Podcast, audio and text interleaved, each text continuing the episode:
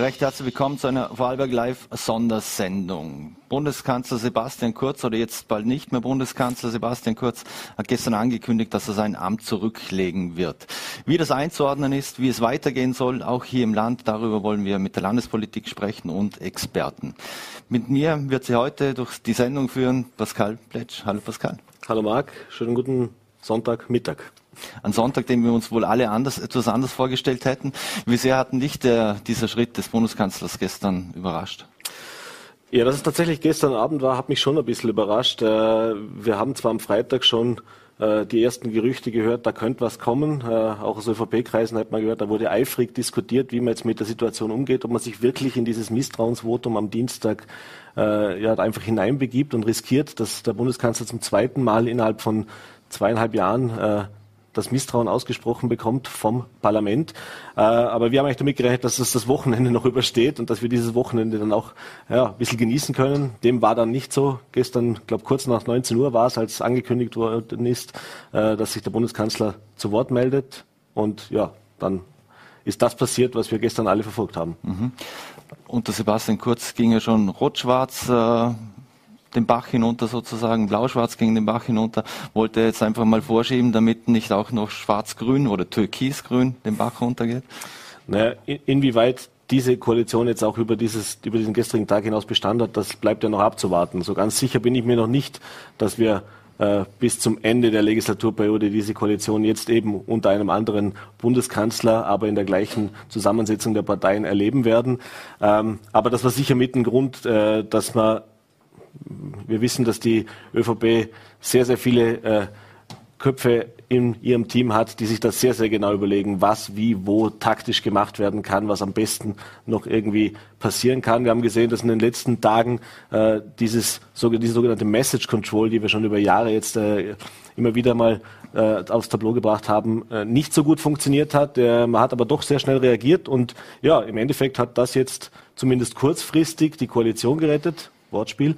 Äh, äh, aber wie das Bestand haben wird, das wird sich jetzt dann zeigen. Macht er sich da wieder ein bisschen zum Märtyrer oder Märtyrer oder wieder Märtyrerstatus äh, irgendwo, weil er sagt, er legt sein Amt nieder, weil ansonsten wäre die ganze Bundesregierung, zumindest die türkise Seite, auch zurückgetreten. Naja, ich meine, die Opferrolle, die hat er äh, verinnerlicht schon die letzten Wochen oder beziehungsweise zumindest spätestens seit eben auch diese Hausdurchsuchung letzte Woche war. Äh, und man hat es ja gestern gehört, er hat gesagt, er macht das natürlich alles nicht für sich, er macht das für Österreich, weil er und für, er hat direkt auch die Österreicherinnen und Österreicher angesprochen, äh, praktisch für uns alle, für uns alle Staatsbürger übernimmt er jetzt diese Aufgabe oder diese, diese Verantwortung, tritt als Bundeskanzler zurück. Ähm, nichtsdestotrotz äh, ob man ihm das abnehmen kann, so ist schwierig einzuschätzen. Also man muss es sehr mit Vorsicht genießen, denn im Endeffekt, wir wissen, wir kennen die Chats, wir wissen, was da kommuniziert worden ist, wir wissen, was da äh, gesprochen worden ist. Unabhängig davon, was strafrechtlich dabei rauskommt, ein gutes Licht auf den Sebastian Kurz, der immer darum bemüht war, äh, sehr klare, sehr positive Grundstimmung äh, zu erzeugen, hat das alles nicht geworfen. Mhm. Wir wollen diese ganze Situation, diesen Rücktritt gestern heute auch etwas näher beleuchten und, und einordnen. Dazu haben wir eine Reihe von Gästen eingeladen. Doch bevor wir diese Gäste, vielen Dank mal dir, Pascal, bevor wir zu den Gästen kommen, wollen wir uns kurz den Rücktritt von Sebastian Kurz gestern ansehen. Ich möchte daher, um die Pattsituation aufzulösen, Platz machen um Chaos zu verhindern und Stabilität zu gewährleisten. Ich habe das Regierungsteam der Volkspartei ersucht, die Arbeit unbedingt fortzusetzen. Und ich habe als Obmann der Volkspartei, wir sind die stimmenstärkste Partei, den Bundespräsidenten Alexander Schallenberg als neuen Regierungschef vorgeschlagen. Alexander Schallenberg soll also übernehmen. Und jetzt dürfen wir im Studio begrüßen FPÖ Vorarlberg Parteichef Christoph Bitschi. Vielen Dank für den Besuch. Grüß Gott. Herr Bitschi, äh, Sebastian Kurz hat sein Amt ja gestern zurückgelegt, äh, beziehungsweise er hat ja auch nie von Rücktritt gesprochen, sondern eigentlich nur, dass er Platz machen will. Äh, was waren Ihre erste Reaktion auf diesen Nicht-Rücktritt? Ja, es war wenig überraschend. Sebastian Kurz, die ÖVP, hat mit diesem Wechsel, mit diesem Übergang sichergestellt, dass das System Kurz genauso weitergeht. Sebastian Kurz bleibt ÖVP-Bundesparteiobmann, wird jetzt Clubobmann, zieht also weiter alle Fäden. Das System Kurz hat also Bestand und geht jetzt nahtlos weiter. Und da verstehe ich auch zu Recht viele Vorarlbergerinnen und Vorarlberger, die da bitter enttäuscht sind und die in Wahrheit auch ein Stück weit die Nase voll von dieser Politik haben. Mhm. Hat es überrascht, dass es gestern Samstagabend passiert ist, 1929 vor der Primetime sozusagen äh, und nicht schon vorher? Ja, diese Medienshow sind wir von Sebastian Kurz und der ÖVP die letzten Jahre schon gewohnt. Überraschend tut mich vor allem aber das fehlende Unrechtsbewusstsein in der ÖVP, auch wenn man nach Vorarlberg schaut. Hier steht man zu 100 Prozent hinter Sebastian Kurz, hinter diesen Machenschaften darf erinnern, zu, vor ein paar Jahren hat der Herr Landeshauptmann noch von moralischem Abschaum gesprochen. Jetzt trifft es seine eigene Partei und da stellt man sich zu 100 Prozent hinter den Bundeskanzler. Da fehlt jedes Unrechtsbewusstsein. Man ist da ein Stück weit auch in einer Scheinwelt unterwegs. Habe heute von ihm gelesen, dass er auch die ganze Hysterie nicht ganz versteht. Man tut also so, als ob das irgendeine Kleinigkeit wäre. Also das Unrechtsbewusstsein in der ÖVP ist nicht im Ansatz vorhanden. Hm, ist das eine Ironie der Geschichte? Geschichte, wie Ex-Parteichef HC Strache geschrieben hat? Ja, wenn man vergleicht, wie wir damals gehandelt haben und wie die ÖVP jetzt handelt, ich habe damals den Rücktritt von Strache gefordert, weil es für mich einfach ein ganz, ganz schlechtes Bild auch auf die Politik geworfen hat. Im Gegensatz dazu stellt sich die ganze Riege der ÖVP hinter Bundeskanzler Kurz. Ging es nach Landeshauptmann Wahlen, wäre Kurz heute noch Bundeskanzler. Also man kann hier schon erkennen, dass es zwischen der ÖVP und uns ganz deutliche Unterschiede gibt. Mhm. Wenn Sie vom System Kurz sprechen, ähm, hat sich da auch auf ÖVP-Seite, vor allem in, in dieser viel zitierten Westachse, die es da immer gibt, haben die dazu lange zugesehen? das müssen Sie den Landeshauptmann fragen, ob er da zu lange zugesehen hat. Er stärkt ihm jedenfalls heute noch den Rücken. Er ist jetzt zwar wieder froh, dass er zurückgetreten ist. In Wahrheit geht das System kurz so weiter. Die Landeshauptleute stärken ihm den Rücken. Die wollen, dass die Politik so weitergeht. Also man schaut hier immer noch zu, denn das Unrechtsbewusstsein ist nicht da, dass hier ganz gravierend was falsch gelaufen ist in dieser Republik. Und da erwarte ich mir auch endlich mal eine Distanzierung. Ich meine, sonst erwartet er sich von jedem Politiker eine Distanzierung. Wie gesagt, wenn es um die eigene Partei und um diese massiven Skandale geht, da hört man nichts von der ÖVP. Mhm. Jetzt hat er gesagt, er hat SMS in der Hitze des Gefechts geschrieben äh, und das würde er so heute nicht mehr machen. Haben Sie noch nie irgendwelche SMS in der Hitze des Gefechts geschrieben?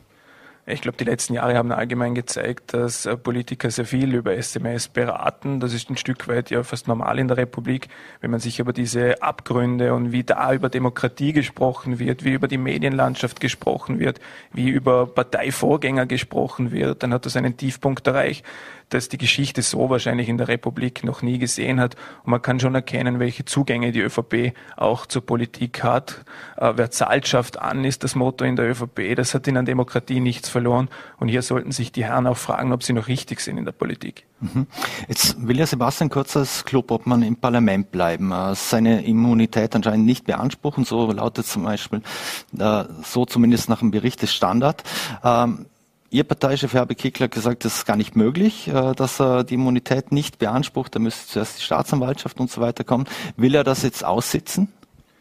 Ja, Sebastian Kurz hat kein Unrechtsbewusstsein. Er tut ja immer noch so, als ob er nichts Schlimmes gemacht hätte. Seine Stellungnahmen gehen alle in die Richtung, er wird beweisen, dass da nichts dran ist. Es gibt diesen massiven Skandal und wenn er Anstand hätte, würde er sich aus der Politik zurückziehen. Mhm.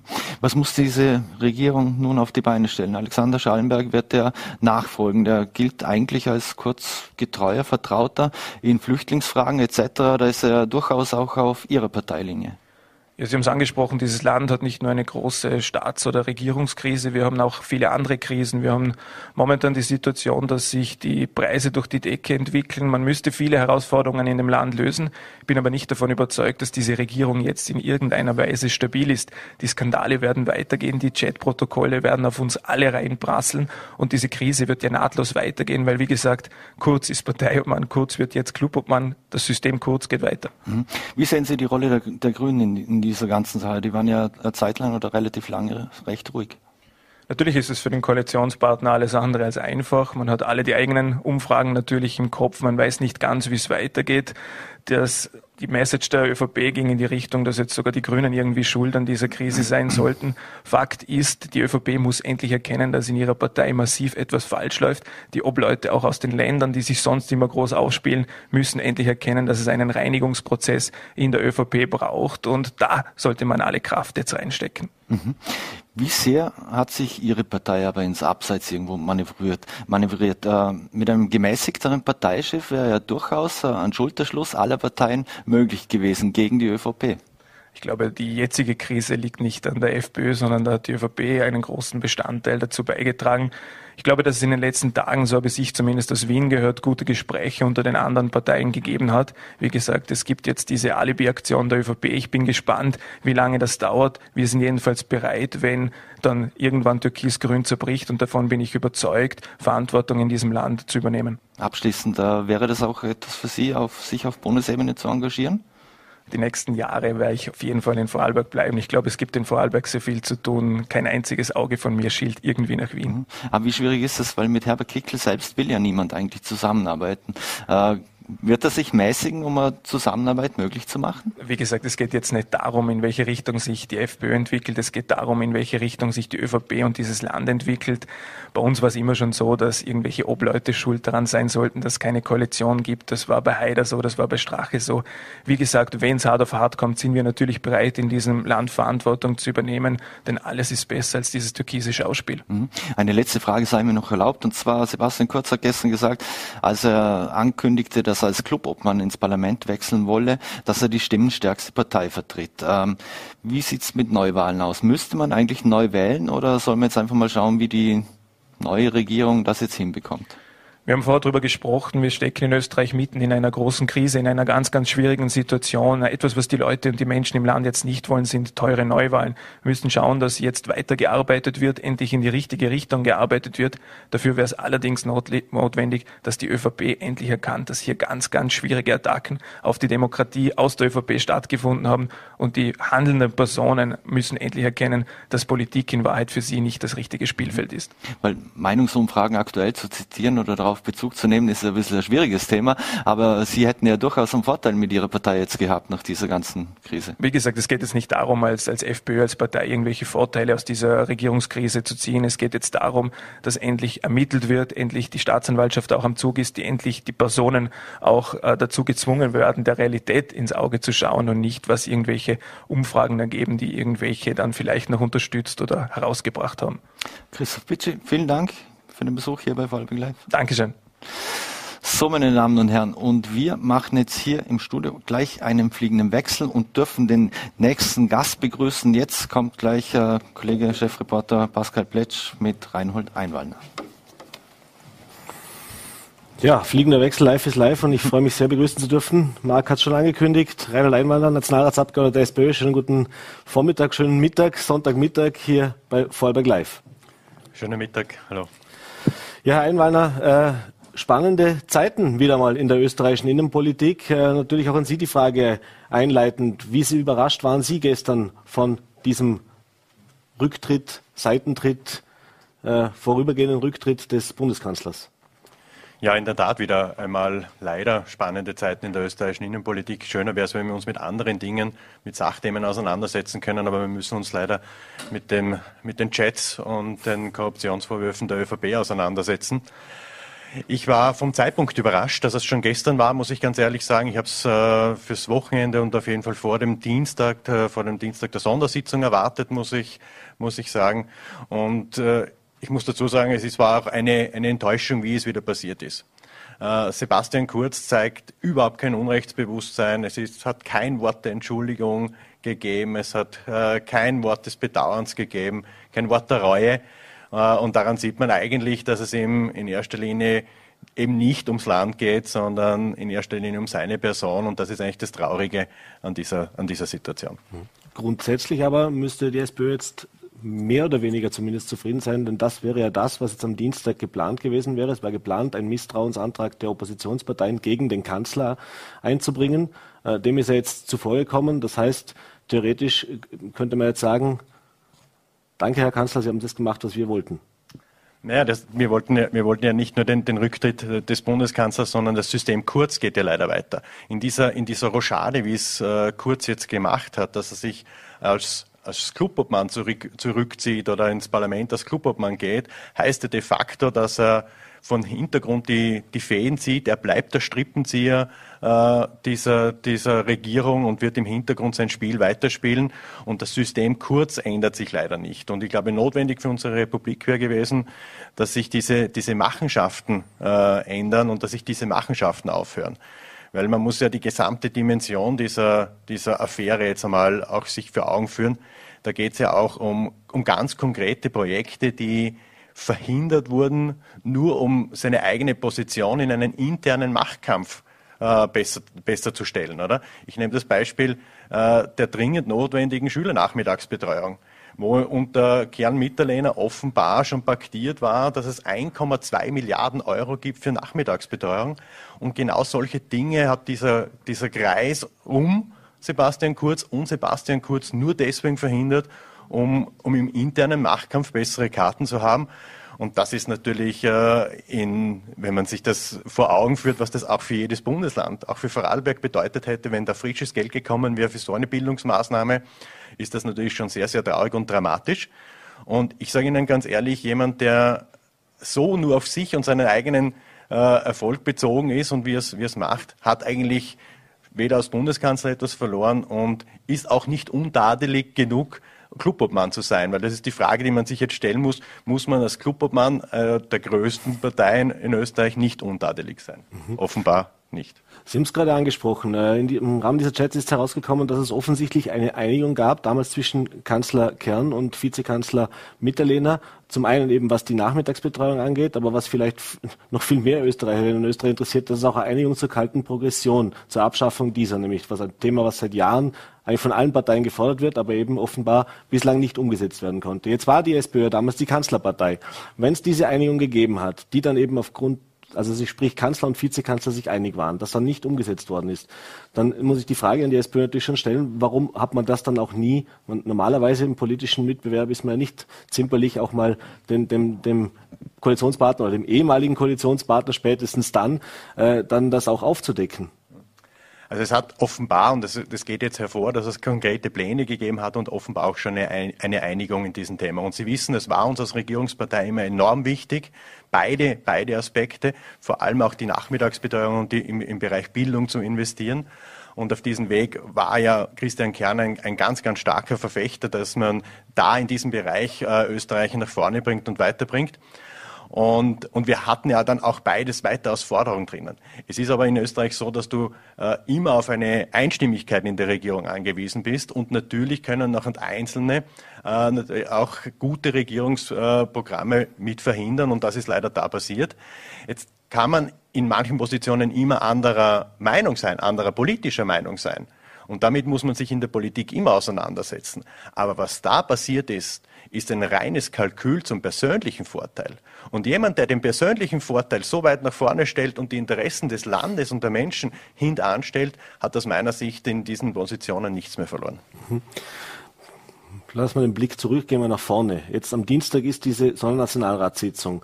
Äh, jetzt hat man schon darüber spekuliert, ob es jetzt anstelle eines Misstrauensantrags gegen den Kanzler unter Umständen vielleicht einen Misstrauensantrag gegen die gesamte Bundesregierung gibt. Das wäre dann die andere Variante, haben wir schon mal gehabt, ja, dieses Thema vor knapp zweieinhalb Jahren. Äh, Gibt es da schon Gespräche? Was können Sie mir von Ihrer Partei zumindest sagen? Ich nehme an, die Telefone werden ja momentan glühen. Ja, es ist jetzt sehr vieles noch sehr, sehr unklar. Jetzt ist einmal die Frage, wann, wann ist wirklich die Angelobung des Herrn Schallenberg und wie geht es dann wirklich bis Dienstag weiter? Das, das wissen wir noch alles nicht. Ich glaube, zurzeit ist der Bundespräsident dann auch jetzt wieder am Zug und führt gerade auch aktuell jetzt zeitgleich, glaube ich, sogar Gespräche zu diesen Themen. Und im Anschluss werden wir auch intern beraten, wie wir jetzt am, am Dienstag dann vorgehen. Klar ist, wir hätten uns einen, einen deutlichen, einen klaren Rücktritt äh, von Kanzler Kurz erwartet und auch einen Rücktritt des ganzen Systems Kurz, dass man wieder eine, eine andere Art von Politik machen kann. ich bin überzeugt, dass wir Österreich besser regieren können, wie das derzeit passiert. Apropos besser regieren, jetzt bevor dieser Rücktritt äh, schlagen wurde, gab es ja schon diese, dieses Thema einer Viererkoalition, einer Konstellation, einer Regierung, äh, eben der Vernunft hat man es immer wieder bezeichnet, die jetzt einfach notwendig ist. Und dabei äh, gab es für eine Aussage ihrer Parteichefin einiges an Kritik, nämlich die Tatsache, dass sie gesagt hat, ja, unter diesen Umständen, unter besonderen Umständen, auch mit einem Herbert Kickl, auch mit einer FPÖ, müsste man sich da einigen im Sinne der Republik. Ein Thema, das in der SPÖ natürlich seit Jahren äh, ja eigentlich ein No-Go war. Also es wurde immer ausgeschlossen von den Parteichefs, äh, sowohl im Bund, im Land hat es das dann so teilweise gegeben, aber das war auch das hat nicht auf Gegenliebe bei der Bundespartei gestoßen, ist nicht auf Gegenliebe bei der Bundespartei gestoßen. Äh, jetzt hat sie diese Aussage getätigt. Der Kanzler ist zurückgetreten. Die Wahrscheinlichkeit, dass es dazu kommt, ist eher gering. War da jetzt der Schaden größer oder würden Sie sagen, es war die richtige Entscheidung? Ich glaube, es war die richtige Entscheidung. Ich sage Ihnen das ganz, ganz offen, weil äh, Randy Wagner bewiesen hat, in einer sehr schwierigen Situation auch Verantwortung zu übernehmen und gezeigt hat, dass sie eben in so einer schweren Situation auch über die eine oder andere Hürde springen kann. Und, und wir auch dazu bereit gewesen wären, das eine oder andere mitzutragen, um, um aus dieser ganz, ganz schwierigen Situation herauszukommen. Ich gestehe aber auch ein und äh, füge hinzu, dass so eine Vierer Koalition oder so eine Vierervereinbarung, eine, eine Regierung der Vernunft, der Verantwortung, wie auch immer wir es, wir es nennen, natürlich eine ganz, ganz große Herausforderung gewesen wären, wenn wir das, das breite Spektrum kennen, wie, wie weit die Parteien auseinander sind von, von Grün über Neos, SPÖ und, und den, den Freiheitlichen dann kann man sich schon vorstellen, was für eine große Herausforderung das gewesen wäre. Und ich glaube, es wäre nur dann gegangen, wenn man sich wirklich ein sehr straffes Programm gemacht hätte, also wirklich themenspezifische äh, Schwerpunkte gesetzt hat und die konsequent, konsequent abgearbeitet hätte, dann wäre es gegangen. Und da hätte es von allen Seiten, glaube ich, äh, einen Schritt aufeinander zugeben müssen. Aber ist jetzt eh leider vom Tisch, muss man ganz ehrlich sagen, weil äh, die Grünen sind halt wieder einmal mehr eingeknickt und äh, nicken jetzt den äh, Herrn Schallenberg ab als Bundeskanzler. Äh, und und bei dieser Gelegenheit kann man die Grünen nur erinnern, welche Haltung er zum Thema Moria hatte und ob man Kinder aus Moria retten soll und evakuieren soll oder nicht. Ja, da wünsche ich noch viel, viel Spaß in dieser Regierung. Mhm. Aber wenn Sie jetzt sagen, es geht ja um, um, um das Land, um die Republik, jetzt kann man das System kurz äh, kritisieren. Äh, da kann man auch sagen, mit dem wollen wir nicht, das wollen wir nicht. Auf der anderen Seite ist ja diese Entscheidung, auch was der Werner Kogler gestern gesagt hat, jetzt eigentlich die einzige Möglichkeit, kurzfristig jetzt rasch auch noch das Land, sage ich jetzt mal in Anführungszeichen, handlungsfähig sagen. Sie haben es gesagt, eine Regierung aus diesen vier Parteien wäre sehr, sehr schwierig geworden. Die Frage, ob dann die großen Projekte in dieser Zeit umgesetzt werden können, wage ich jetzt mal ganz vorsichtig und zaghaft, äh, zumindest zeitnah zu bezweifeln. Äh, und äh, der Werner Kogler hat ja argumentiert, dass man jetzt eben das Klimapaket, die Steuerreform und so weiter, also das Budget, die großen Themen, die jetzt gerade momentan anstehen, so zumindest abschließen kann. Also zumindest ein bisschen äh, Verständnis und Respekt für diese Entscheidung? Na, schauen wir uns einmal an, was jetzt dann tatsächlich umgesetzt wird und wie es umgesetzt wird. Also ich glaube, jetzt müssen wir, also ich traue dieser Regierung mit dieser, mit diesem Hintergrund, den es jetzt die letzten Tage gegeben hat, ja auch nicht so, dass da die, die großen Projekte jetzt dann zukünftig umgesetzt werden. Also meine, ich, meine, ich, ich kenne die, äh, den Umgang der zwei Koalitionsparteien live aus dem Parlament und erlebe mit, äh, wie, die, wie die ÖVP äh, das, das ganze Spiel teilweise gespielt hat mit den Grünen. Und jetzt zu glauben, das wird jetzt besser, wenn man die Eitelkeit des Herrn Kurz kennt und die Beleidigkeit, die er jetzt haben wird, weil er äh, nach, nach diesen letzten Tagen und er hat ja überhaupt kein Un Unrechtsgefühl in dieser ganzen Sache. Da bin ich gespannt, wie viele große Projekte diese Regierung noch weiterbringen wird. Ich bezweifle das äh, und hätte mir eher eben die zweite Variante gewünscht, äh, dass man sich wirklich mit alle die restlichen vier Parteien auf Sachthemen einigen und dort die Projekte konsequent abhandelt. Aber jetzt wird es ein ein Spiel des äh, Taktierens und der, der Rachegelüste der ÖVP sein. Auf das können Sie sich schon einstellen. Mhm. Jetzt hat die ÖVP angekündigt, Sie, oder der Bundeskanzler selber, den ehemaligen Bundeskanzler, noch ehemalige, noch ist er ja, äh, äh, zumindest, dass er seine Immunität zu, also er will eine Aufhebung der Immunität ansuchen. Das kann er eigentlich gar nicht machen, denn das geht ja nur, wenn zum Beispiel die WKSDA die Aufhebung der Immunität fordert im Parlament. Äh, Ich nehme an, wenn diese Forderung kommt, werden Sie dem zustimmen. Äh, wie wahrscheinlich ist es denn, dass, dass in diesem Ermittlungsverfahren jetzt was weitergeht in den nächsten Monaten? Na, ich gehe schon davon aus, dass wir früher oder später mit diesem Antrag im Immunitätsausschuss äh, konfrontiert sein werden und dann wird die Immunität äh, des noch Bundeskanzlers oder ehemaligen Bundeskanzlers äh, bestimmt aufgehoben. Ich glaube, das ist, äh, steht dann außer Streit. Ist aber eigentlich nur ein, ein Detail in der, in der Frage, weil das äh, viel dramatischere finde ich, dass man selbst so überhaupt kein Gefühl hat, was man der Bevölkerung zumuten kann. Oder? Also ich finde es ja fast eine, eine, eine Frechheit zu sagen, jetzt trete ich ein bisschen auf die Seite und man tut so, wie wenn das nur ein, ein paar SMS gewesen wären, die man so schnell, schnell einmal geschrieben hat das, das stimmt ja nicht, oder? Man muss sich ja die gesamte Dimension anschauen. Es war ein kompletter Plan, es war ein Korruptionsplan, es war ein Plan mit Geldern offenbar, so steht hier, so ist der Verdacht aus einem Ministerium, Umfragen zu faken, Berichterstattung zu faken. Also das ist ja, sind ja keine Kinkerlitzchen, oder? Das ist ja etwas, was, was dramatisch an unseren Grundfesten der Demokratie äh, auch, auch, auch rüttelt. Und, und so jemand zu sagen, ja, das ist ja eigentlich eh alles, waren nur ein paar, ein paar blöde SMS oder WhatsApp, das ist mir eigentlich zu wenig, äh, als äh, dass man hier einfach wieder zur Tagesordnung übergeht. Mhm. Wie sehr glauben oder vielleicht fürchten Sie auch, dass wir in den nächsten Monaten doch in neue Wahlen gehen. Äh, alle Parteien haben ausgesprochen, sie möchten keine Neuwahlen. Äh, liegt vielleicht auch zum einen daran, dass es natürlich ein gewisser Aufwand ist, zum anderen aber natürlich auch, wenn man sich jetzt die aktuellen Stärkenverhältnisse ansieht, dass es sehr, sehr fraglich ist, was dann danach überhaupt kommen kann. Äh, aber Ihre persönliche Einschätzung, glauben Sie, dass wir nächstes Jahr im März, April vielleicht noch hier stehen und über diese Regierung Schwarz-Grün 2.0 reden? Ja, das ist eine, eine schwierige Frage. Das ist jetzt ein bisschen, äh, ein bisschen Kaffeesud lesen, aber ähm, ich, ich glaube mal, dass es nicht sehr Jetzt, jetzt, jetzt, ein bisschen Zeit ist jetzt schon gewonnen, oder? Also es ist jetzt nicht so, dass wie ich die Befürchtung habe, dass wir jetzt gleich in den nächsten Wochen einen Neuwahlantrag haben werden, der eine Zustimmung findet im Parlament. Aber ich glaube andererseits auch nicht, dass diese Regierung, egal wie man sie jetzt nennt, also ich glaube nicht, dass es schwarz-grün ist, es ist ja türkis geblieben. Der Herr Schallenberg ist ja ein, ein ganz ein enger äh, Mitstreiter von Sebastian Kurz. Also das ist ja nicht, da ändert sich ja nicht viel oder gar nichts wahrscheinlich, ähm, dass es nicht bis äh, Herbst 24 gehen wird. Also das ist meine Befürchtung, obwohl es unserem Land grundsätzlich schon einmal gut täte, eine volle Legislaturperiode äh, durchzuarbeiten. Das sage ich, sage ich auch ganz deutlich, weil das, was wir jetzt erleben, ist, dass wir in, von einer Regierungskrise in die andere schlittern äh, und sich die die Akteure zum Teil ändern. Einer ist leider immer gleich geblieben. Der Auslöser für Regierungskrisen ist äh, Sebastian Kurz und das war auch diesmal so. Äh, und darum halte ich das jetzt schon für schade, dass es so, so, so ist, aber ich glaube nicht, dass wir sehr, sehr zeitnah Neuwahlen haben. Mhm. Und eine letzte Frage, die wir kurze Antwort, wir sind schon relativ weit in der Zeit, aber äh, wenn es dann zu Neuwahlen kommt, mit einer Pamela Rendi-Wagner an der Spitze, wie wahrscheinlich ist das denn, wenn man jetzt überlegt, man müsste ja schon noch ein bisschen, also die Luft nach oben ist noch da, sage ich es mal so, was die Umfragewerte angehen. Ja, um, Umfragen in, in, Zeiten wie diesen zu beurteilen, ist ein bisschen schwierig, weil wir ja nicht wissen, wie, wie sie zustande gekommen sind. Aber ja, natürlich, es ist, da, da bin ich auch ganz ehrlich, da ist natürlich noch Luft nach oben für die SPÖ und ich hoffe ja auch, dass wir, dass wir diesen Schwung äh, auch, auch wieder kriegen und äh, ganz andere, nicht nur Umfrageergebnisse, sondern auch Wahlergebnisse haben. Und äh, mit wen wir dann in die so eine Wahl gehen, wird wahrscheinlich vom Zeitpunkt ein bisschen abhängen.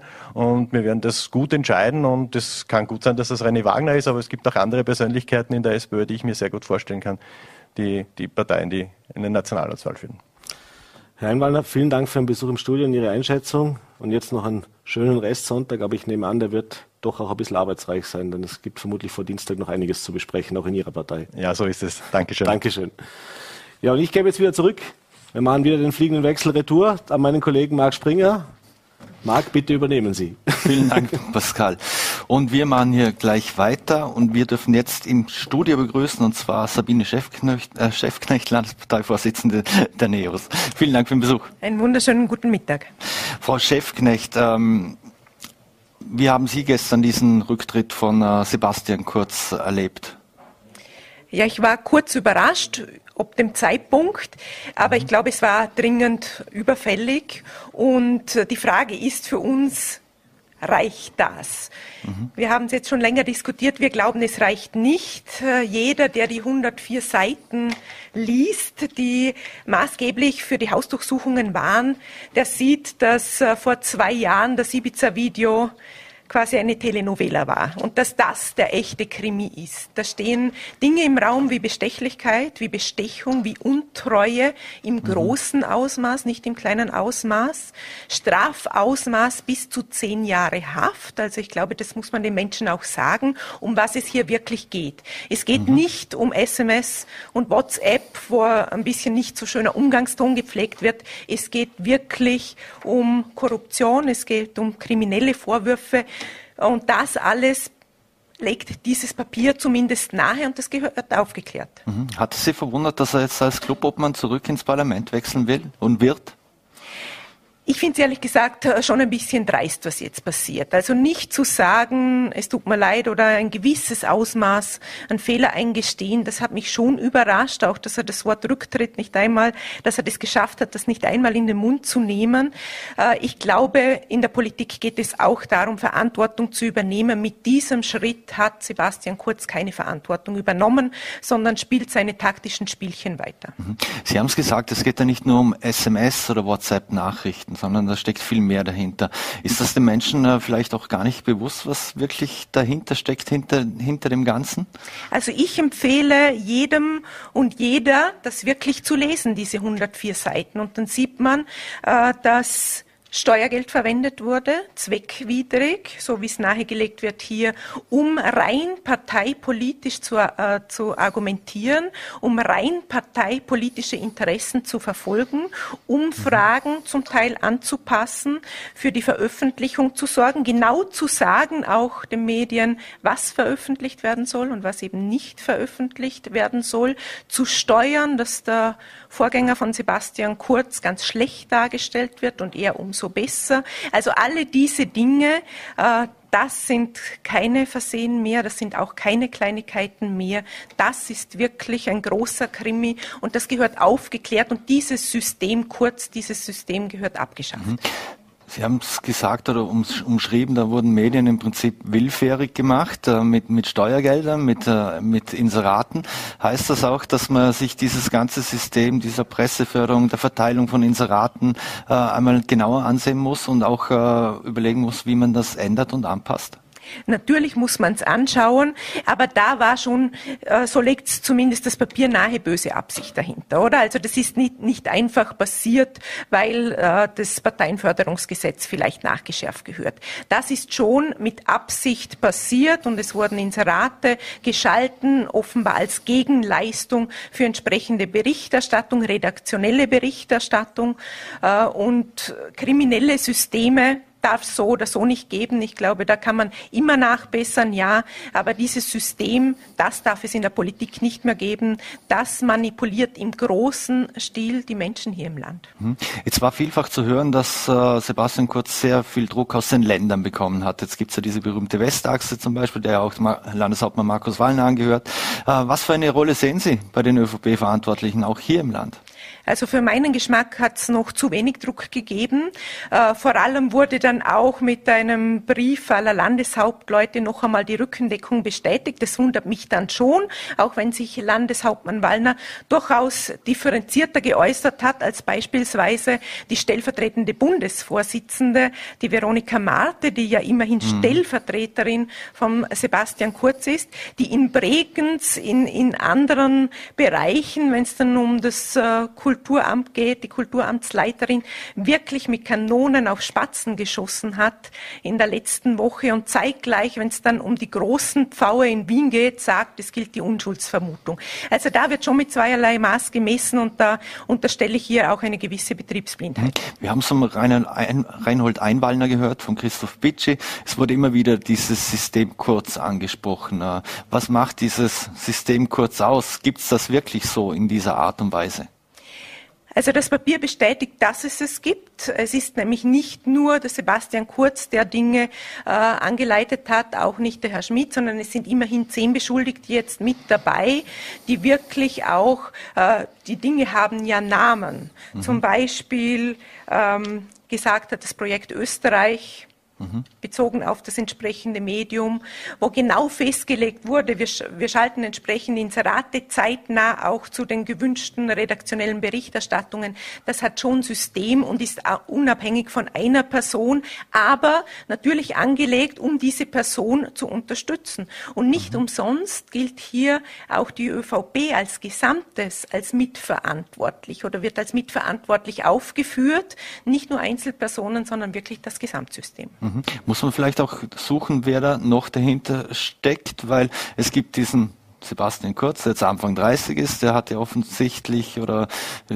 wollte ja schon sehr früh oder hat sehr früh nach der Macht gestrebt. Glauben Sie, dass er das alles alleine auf die Beine stellen konnte?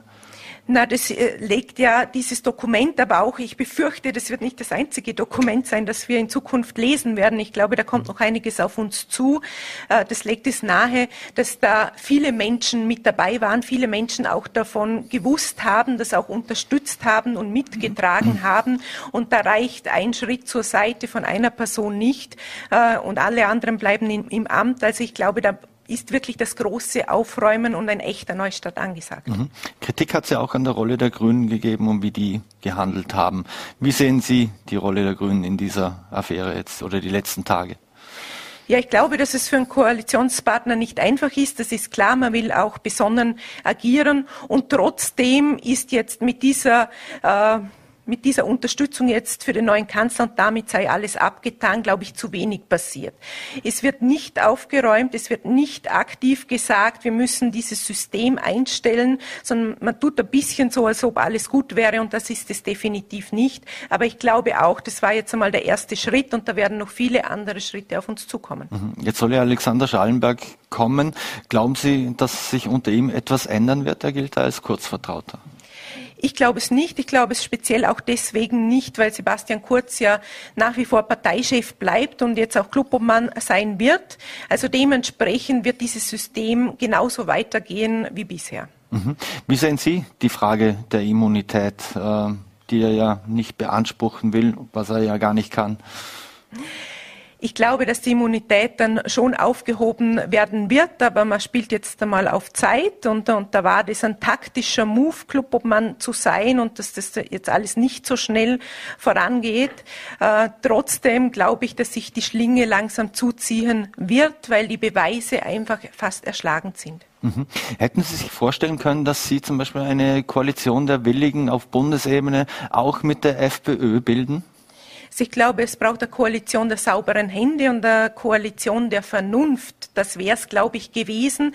Äh, man kann nicht sagen, wir alle vier Parteien wären sich in allen Inhalt, Inhalten einig geworden. Ich glaube, das wäre übertrieben gewesen. Aber es hätte die Chance geboten, wirklich Aufklärungsarbeit zu leisten, ohne die ÖVP und einmal zu schauen, was da äh, tatsächlich in allen Ministerien so läuft.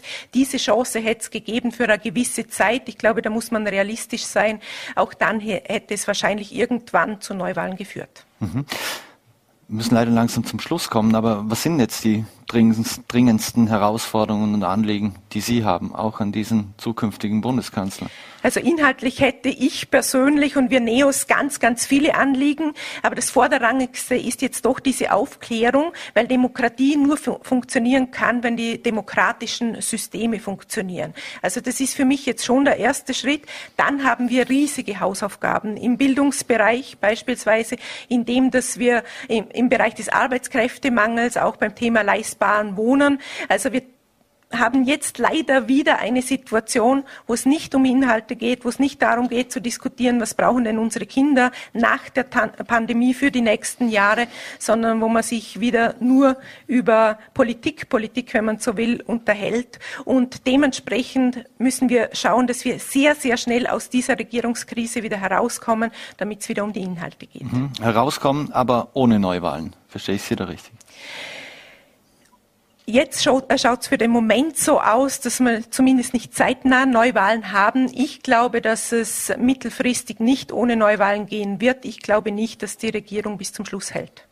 Sabine Schäfknecht von NEOS, vielen Dank für den Besuch hier im Studio. Dankeschön.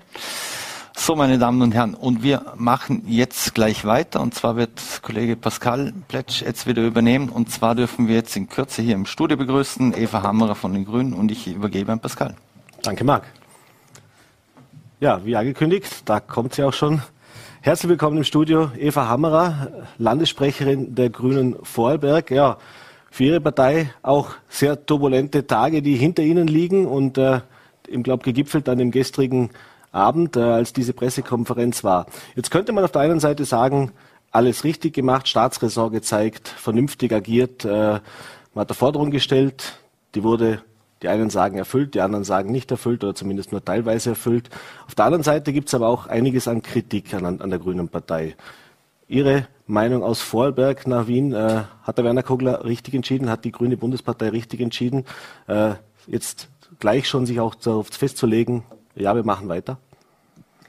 Ja, also ich habe mir diese 104 Seiten dieser Anordnung der Hausdurchsuchung die von der Staatsanwaltschaft angeordnet wurde und von einem unabhängigen Richter überprüft wurde, sehr genau durchgelesen.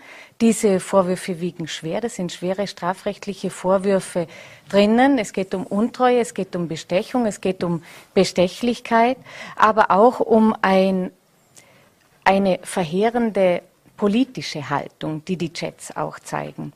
Das ist ja unbestritten von Sebastian Kurz und auch um ein ja, abstoßendes Sittenbild in der Politik. Und deshalb haben wir gesagt, ähm, eine Fortführung der Koalition mit Sebastian Kurz als Bundeskanzler ist für uns nicht möglich. Wir fordern den Rücktritt und das ist auch jetzt passiert. Und jetzt natürlich ist es Sache der ÖVP, wen Sie da als Bundesparteiobmann nominiert. Da können wir nicht mitreden. Äh, es ist Sache der ÖVP zu entscheiden, von wem sie sich jetzt da steuern lässt. Mhm. Das ist richtig, aber wenn man sich überlegt, Sie haben es gerade gesagt, Sie haben die 104 Seiten gelesen, da kommt ja nicht nur der Sebastian Kurz als Person vor, da kommen ganz viele aus dem innersten Zirkel der türkisen Macht sozusagen aus dem Bundeskanzleramt, aus dem Finanzministerium. Da sind viele Namen drin, die auch jetzt nach wie vor und auch nach dem gestrigen Abend weiterhin im engsten Kreis dabei sind. Das heißt also nach wie vor aktiv als Ihr Regierungspartner sind. Der Sebastian Kurz selbst wird Clubobmann, das heißt, er wird mit der Sigi Maurer künftig äh, gemeinsam dann eben viel mehr eigentlich noch über die Koalition diskutieren, als er das als Kanzler gemacht hat. Das heißt, wirklich geändert hat das ja jetzt nichts. Wir haben es jetzt heute schon vielfach gehört, dieser Rücktritt war jetzt einmal der erste Schritt. Und für die Grünen war das Wichtigste nach diesem Chaos, das die Person Sebastian Kurz hier jetzt ausgelöst hat, für Stabilität zu sorgen. Und es gibt zwei Dinge, die jetzt wichtig sind in der Politik. Das ist auf der einen Seite die Stabilität. Wir haben, wir sind, bewegen uns immer noch am Rand einer Pandemie. Wir haben riesengroße Klima, wir haben eine Klimakrise und hier riesengroße Herausforderungen. Die Wirtschaft ist sich gerade am Erholen und wieder am Anlaufen. Wir haben es vorhin schon gehört, in der Bildung haben wir zentrale Probleme. Es ist ein Budget, das zu beschließen ist. Wir können nicht einfach, nur weil der Bundeskanzler jetzt in ein Strafverfahren verwickelt ist, schon wieder das ganze Land auf Pause stellen. Das geht nicht. Mhm. Und was für uns Grüne wichtig ist, ist hier für Stabilität zu sorgen und vor allem für eine lückenlose Aufklärung zu sorgen. Und hier bin ich sehr, sehr froh, dass Alma Sadic Justizministerin ist. Und wir müssen schon auch uns vergegenwärtigen, dass seit Alma Sadic Justizministerin ist, seit die Grünen das Justizressort haben, sind diese ganzen Sachen zutage befördert worden. Es ist ein Sektionschef Pilnacek suspendiert worden. Es kann nichts mehr erschlagen werden. Und da sieht man auch die Auswirkungen, wenn nichts mehr unter den Teppich gekehrt wird. Dann kommen eben solche, solche Sachen zutage. Und man sieht es auch daran, dass Alma Sadic die WKSDA gestärkt hat und die kann jetzt arbeiten.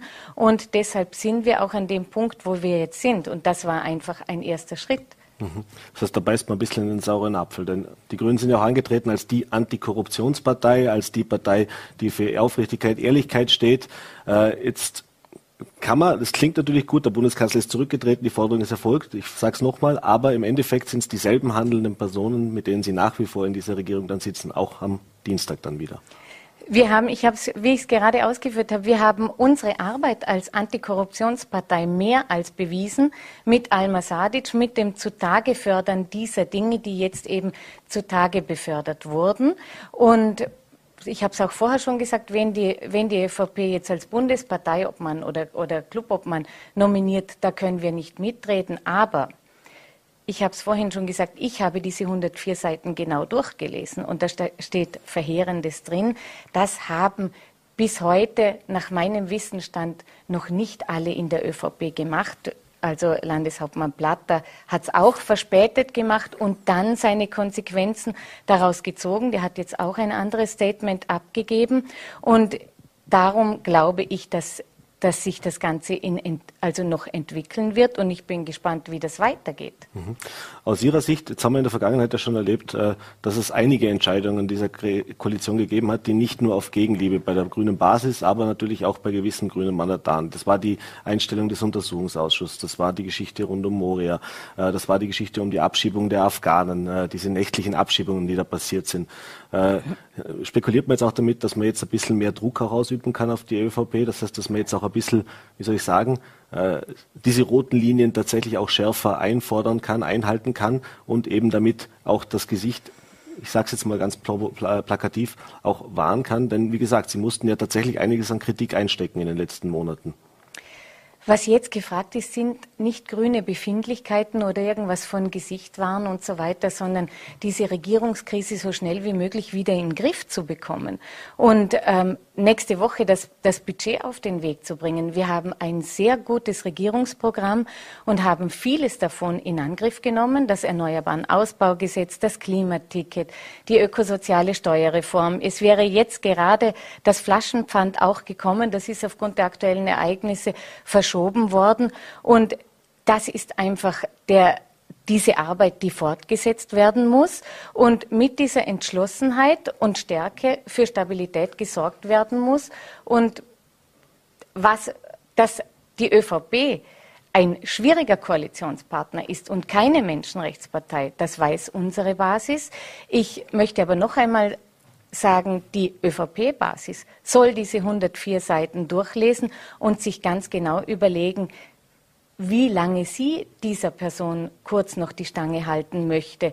Und ich gehe auch davon aus, dass Landeshauptmann Markus Wallner diese 104 Seiten durchgelesen hat und man hat auch gesehen, nachdem Kurz ja zuerst gesagt hat, er werde sicher nicht zurücktreten und dann 24 Stunden später zurückgetreten ist, die Landeshauptleute haben da schon auch ein Machtwort gesprochen, denke ich. Mhm. Und so hoffe ich, wird es auch weitergehen. Mhm.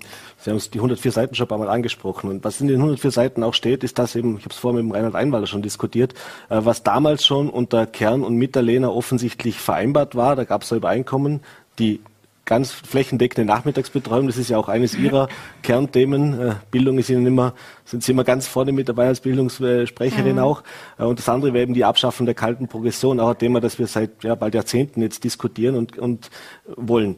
Äh, wäre das ein Thema, was Sie jetzt auch an den Bund mitgeben, an Ihre Kollegen in der Bundesregierung, dass man das jetzt vielleicht als einen der nächsten Punkte oder diese zwei Punkte dann gleich wieder mal mit hochholt, aufs Tapet bringt und das vielleicht weiß nicht, inwieweit das im Regierungsvereinkommen sowieso vorkommt oder eben nicht vorkommt, aber das jetzt eben auch prioritär nochmal behandelt?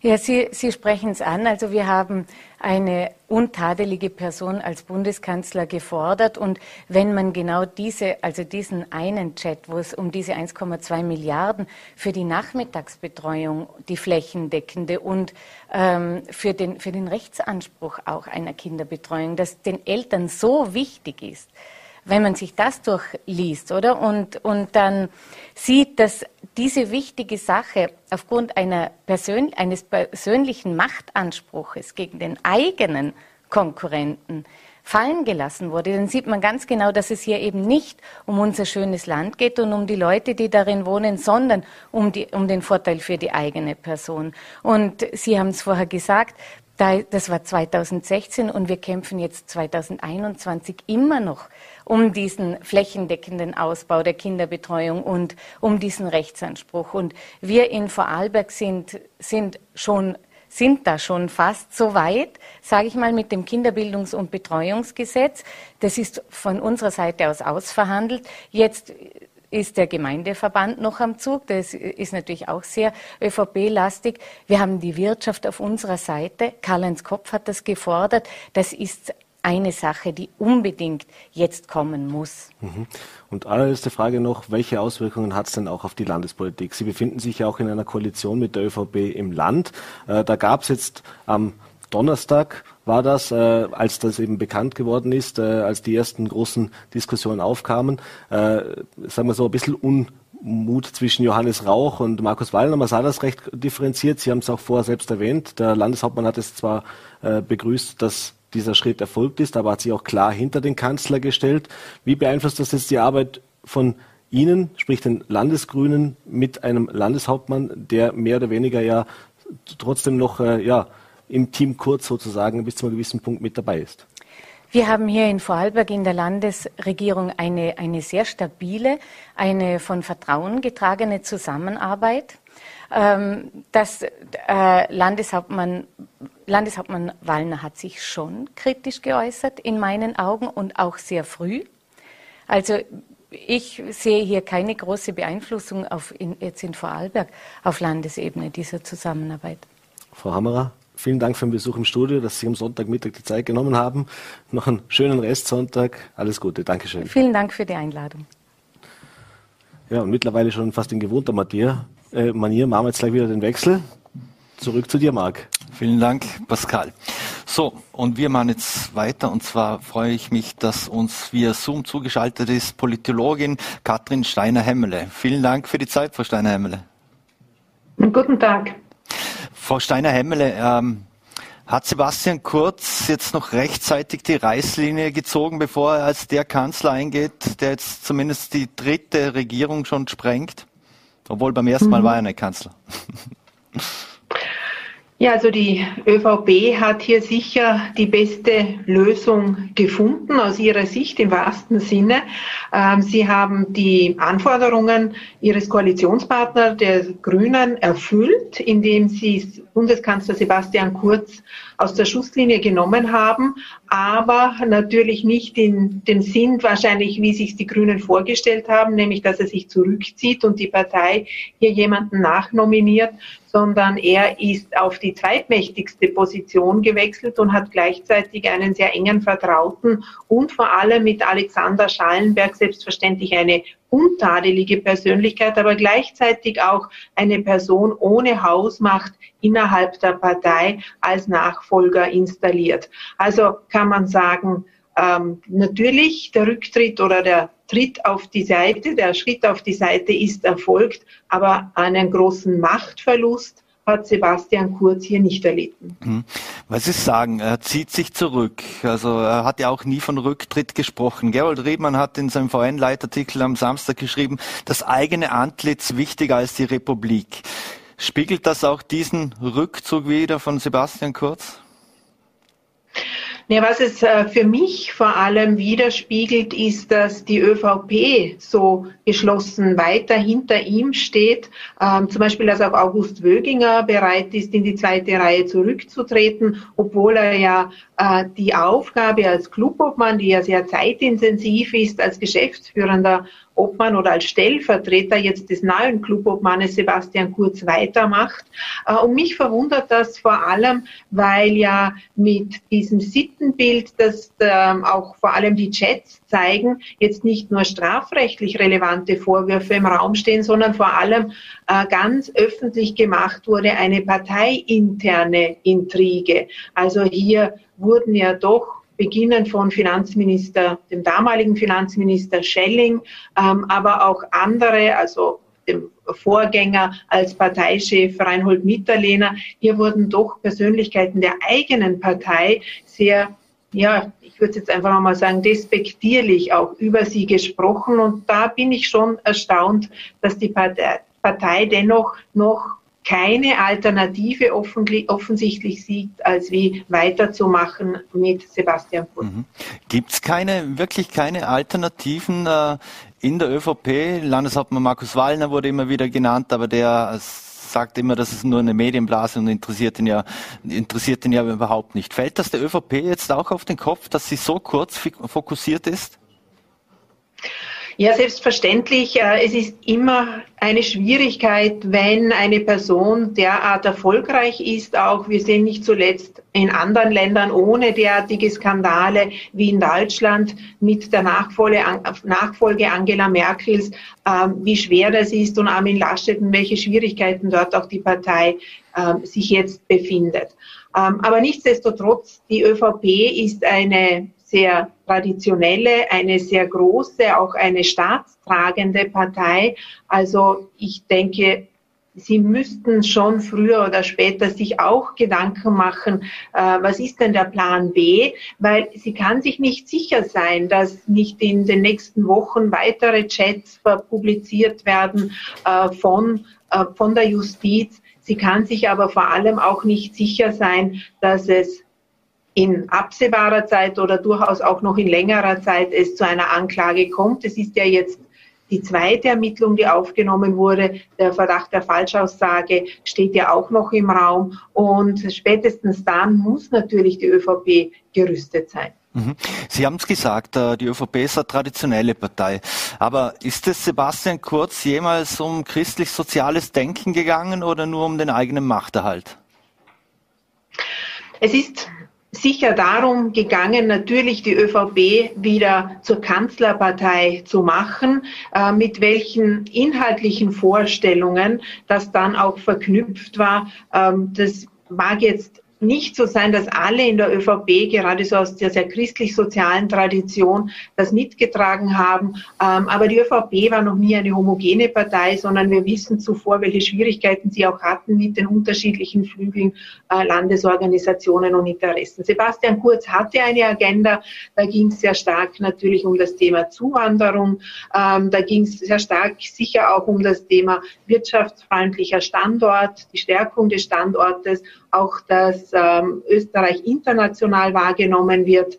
Ähm, ja, und darin hat man ihn ja auch innerhalb der Partei unterstützt mit, mit diesem Vorhaben. Aber das wichtigste Ziel war ohne Zweifel, ins Kanzleramt einzuziehen. Das ist ihm ja auch dann gelungen. Aber was jetzt zutage tritt, ist, ähm, er hat nicht immer mit fairen Mitteln gespielt. Er hat offensichtlich auch ähm, zumindest in seinem Umfeld Manipulationen zugelassen über Medien, über Meinungsumfragen, ja, und auch ähm, Erfolge der Regierung damals verhindert.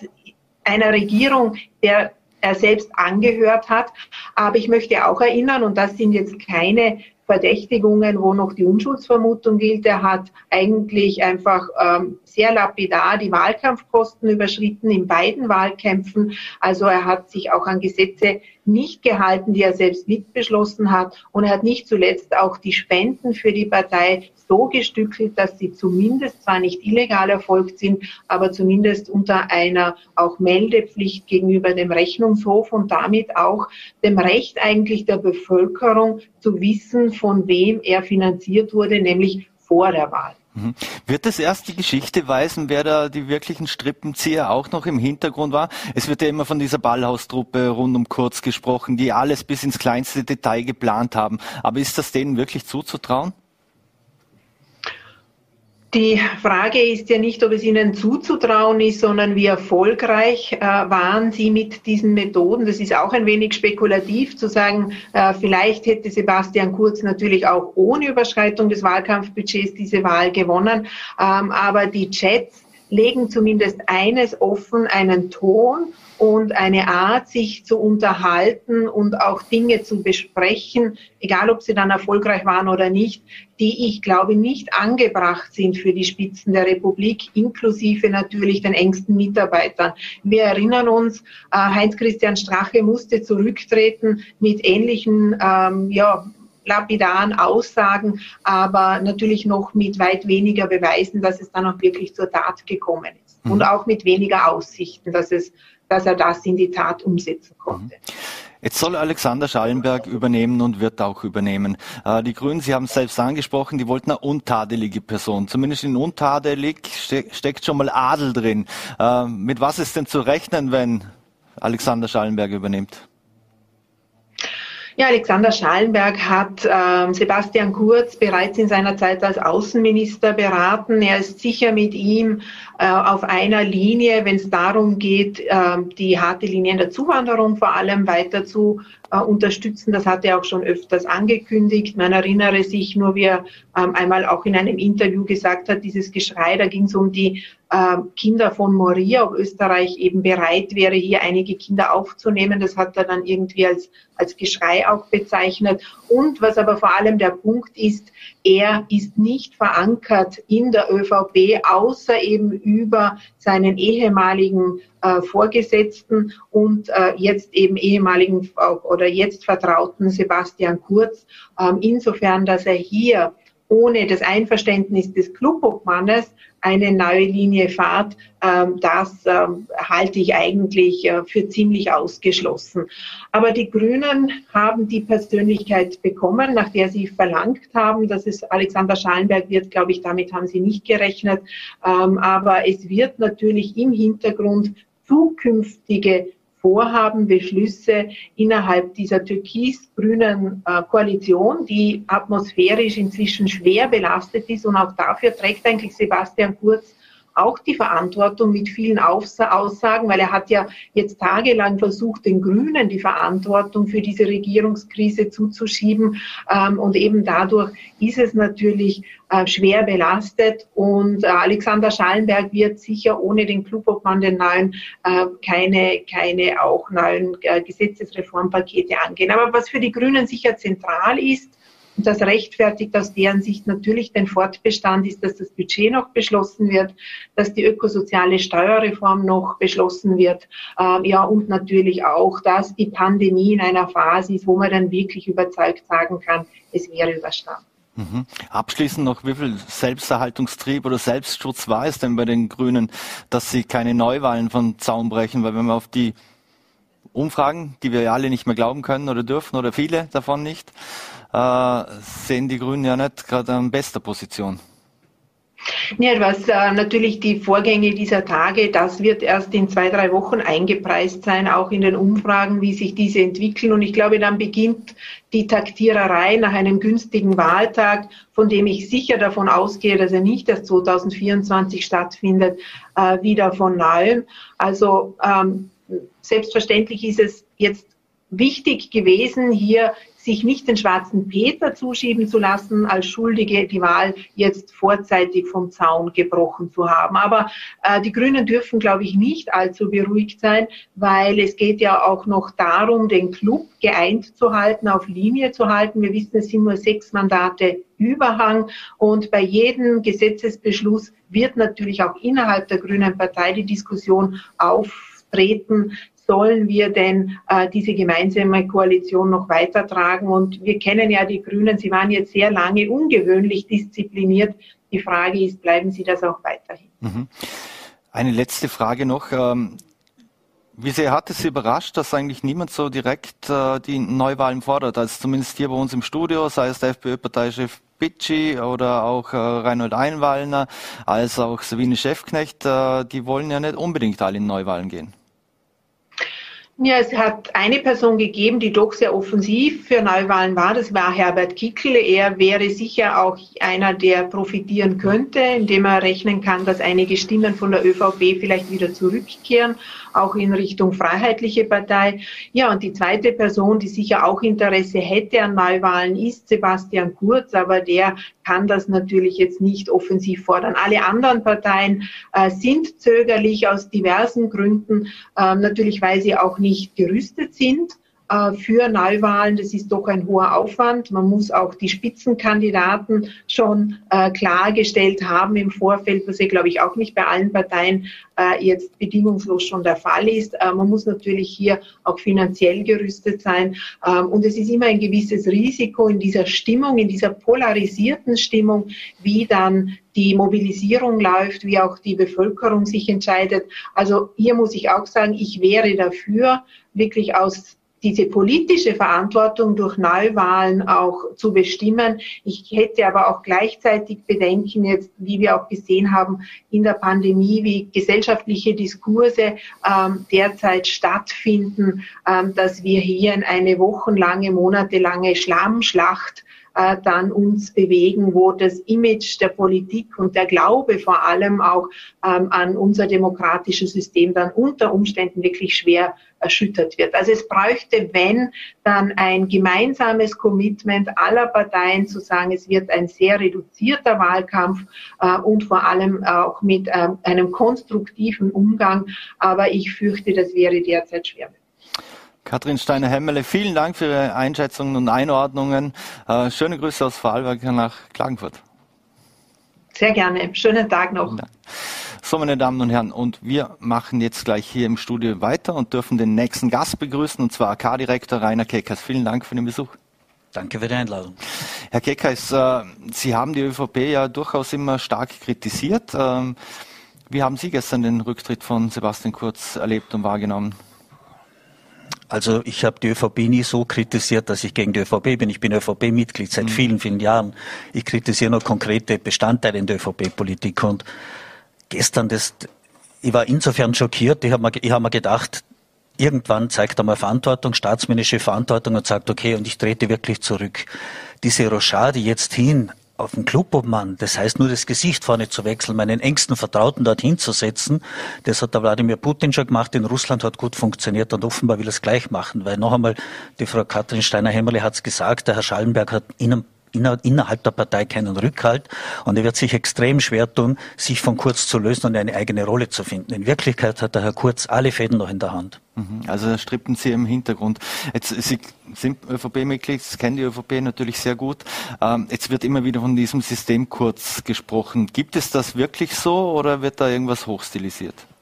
Nein, also wenn man das von der Staatsanwaltschaft liest, und ich meine, das sind ja nicht irgendwelche Parteigegner von der ÖVP, sondern das sind unabhängige Ermittlungsbehörden, sind quasi, die jetzt eine Anklage heben wollen gegen Herrn Kurz die haben aufgezeigt durch die Chatnachrichten, was da wirklich abgegangen ist im Hintergrund. Man hat immer gewusst, dass der Mann sehr egoistisch ist, sehr auf seinen eigenen Vorteil bedacht und machtgierig und so. Man muss sich nochmal vorstellen, damals diese ganze Aktion innerparteilich gegen Herrn Mitterlehner, zu einer Zeit, wo Herr Mitterlehner seine Tochter im Sterben gelegen ist, da weiß man schon, dass das skrupellose Leute sind und dass die einen, einen, einen Drang zur Macht haben, der ist unglaublich. Also das hat man schon gewusst. Jetzt ist natürlich sichtbar geworden, dass man sich auch nicht einmal davor zurückgeschreckt hat, öffentliche Mittel dafür einzusetzen, gefälschte, anscheinend gefälschte Umfragen zu verwenden, um in der eigenen Partei Leute madig zu machen. Das ist ja unglaublich. Und eigentlich müsste jetzt auch, auch den Leuten aus der Wirtschaft klar werden, was das für ein Verbrechen war damals, dass man diese Einigung, diese 1,2 Milliarden für Kinderbetreuung für die Gemeinden, dass das der Herr Kurz verhindert hat, nur weil er dem Herrn Mitterlehner und dem Herrn Kern keinen Erfolg gegönnt hat. Heute fehlen uns die Fachkräfte. Wir kämpfen immer noch wegen der Kinderbetreuung. Wir sind dort rückständig im europäischen Vergleich und das haben wir dem persönlichen Ehrgeiz eines ÖVP-Spitzenkandidaten zu verdanken. Und das ist eigentlich unglaublich. Mhm. Vor allem auch das Thema kalte Progression, das Ihnen ja sehr am Herzen liegt. Also wenn man die Chats liest, dann hätte es da offensichtlich eine Lösung gegeben. Ja, natürlich hat parteipolitische Lösungen gegeben in der damaligen Koalition. Aber der Herr Kurz hat halt alles getan. Das wissen wir jetzt. Das haben wir damals nicht gewusst. Das wissen wir jetzt aufgrund dieser Chat-Protokolle. Alles getan, um zu verhindern, dass zwischen Kern und Mitterlehner irgendwo eine vernünftige Lösung rauskommt. Und das ist wirklich nicht staatstragend. Das ist absolut niederträchtig und eigentlich heimtückisch und hätte eigentlich in einer Partei wie der ÖVP sollte so eine Politik keinen Platz haben. Und deshalb habe ich mich auch schon bisschen gewundert über die Landeshauptleute. Ich habe mich sehr gefreut, dass der Markus Wallner hier eine kritischere Stellungnahme einnimmt, die andere. Aber ich habe mir schon gedacht, bei mir selber habe ich gedacht, der Markus Wallner ist ein sehr integrer Mensch und den, der muss ja Bauchschmerzen bekommen, wenn er hinstehen muss, um so eine Politik quasi nach außen noch zu verteidigen. Mhm. Warum wird Kurz so wenig aus seiner eigenen Partei kritisiert? Ist das wirklich Führen durch Angst und äh, Regieren mit Angst? Ich glaube, das ist jetzt momentan eher eine Taktik, ein Abwarten, wie sich die Sache entwickelt. Ich glaube, dass seine offenbaren Verbündeten jetzt noch herum sind, vor allem die Landeshauptleute, weil die bestimmen in Wirklichkeit, was in der Partei passiert, dass die jetzt abwarten, aber dass die sofort abspringen, wenn sich jetzt noch weiteres herausstellt. Dass, und da wird noch einiges kommen. Ich bin überzeugt, dass das nicht das Ende der Fahnenstange ist. Mhm. Ansonsten natürlich, der Kurz hat für die ÖVP die Wahlen gewonnen. Die ÖVP war ziemlich am Boden. Das macht ihn, gibt ihm einen Nimbus des Unbesiegbaren. Aber der Nimbus zerbröckelt jetzt zunehmend. Und ich bin neugierig, ob das nicht auch auf andere Wahlen in den Bundesländern negative Auswirkungen haben wird. Mhm. Ich sehe gerade, dass auch Hans-Peter Metzl uns schon via Zoom zugeschaltet ist. Vielleicht kann die Regie uns auch gleich hier auf die Leinwand beamen sozusagen. Schöne Grüße nach Hittisau, Herr Metzler.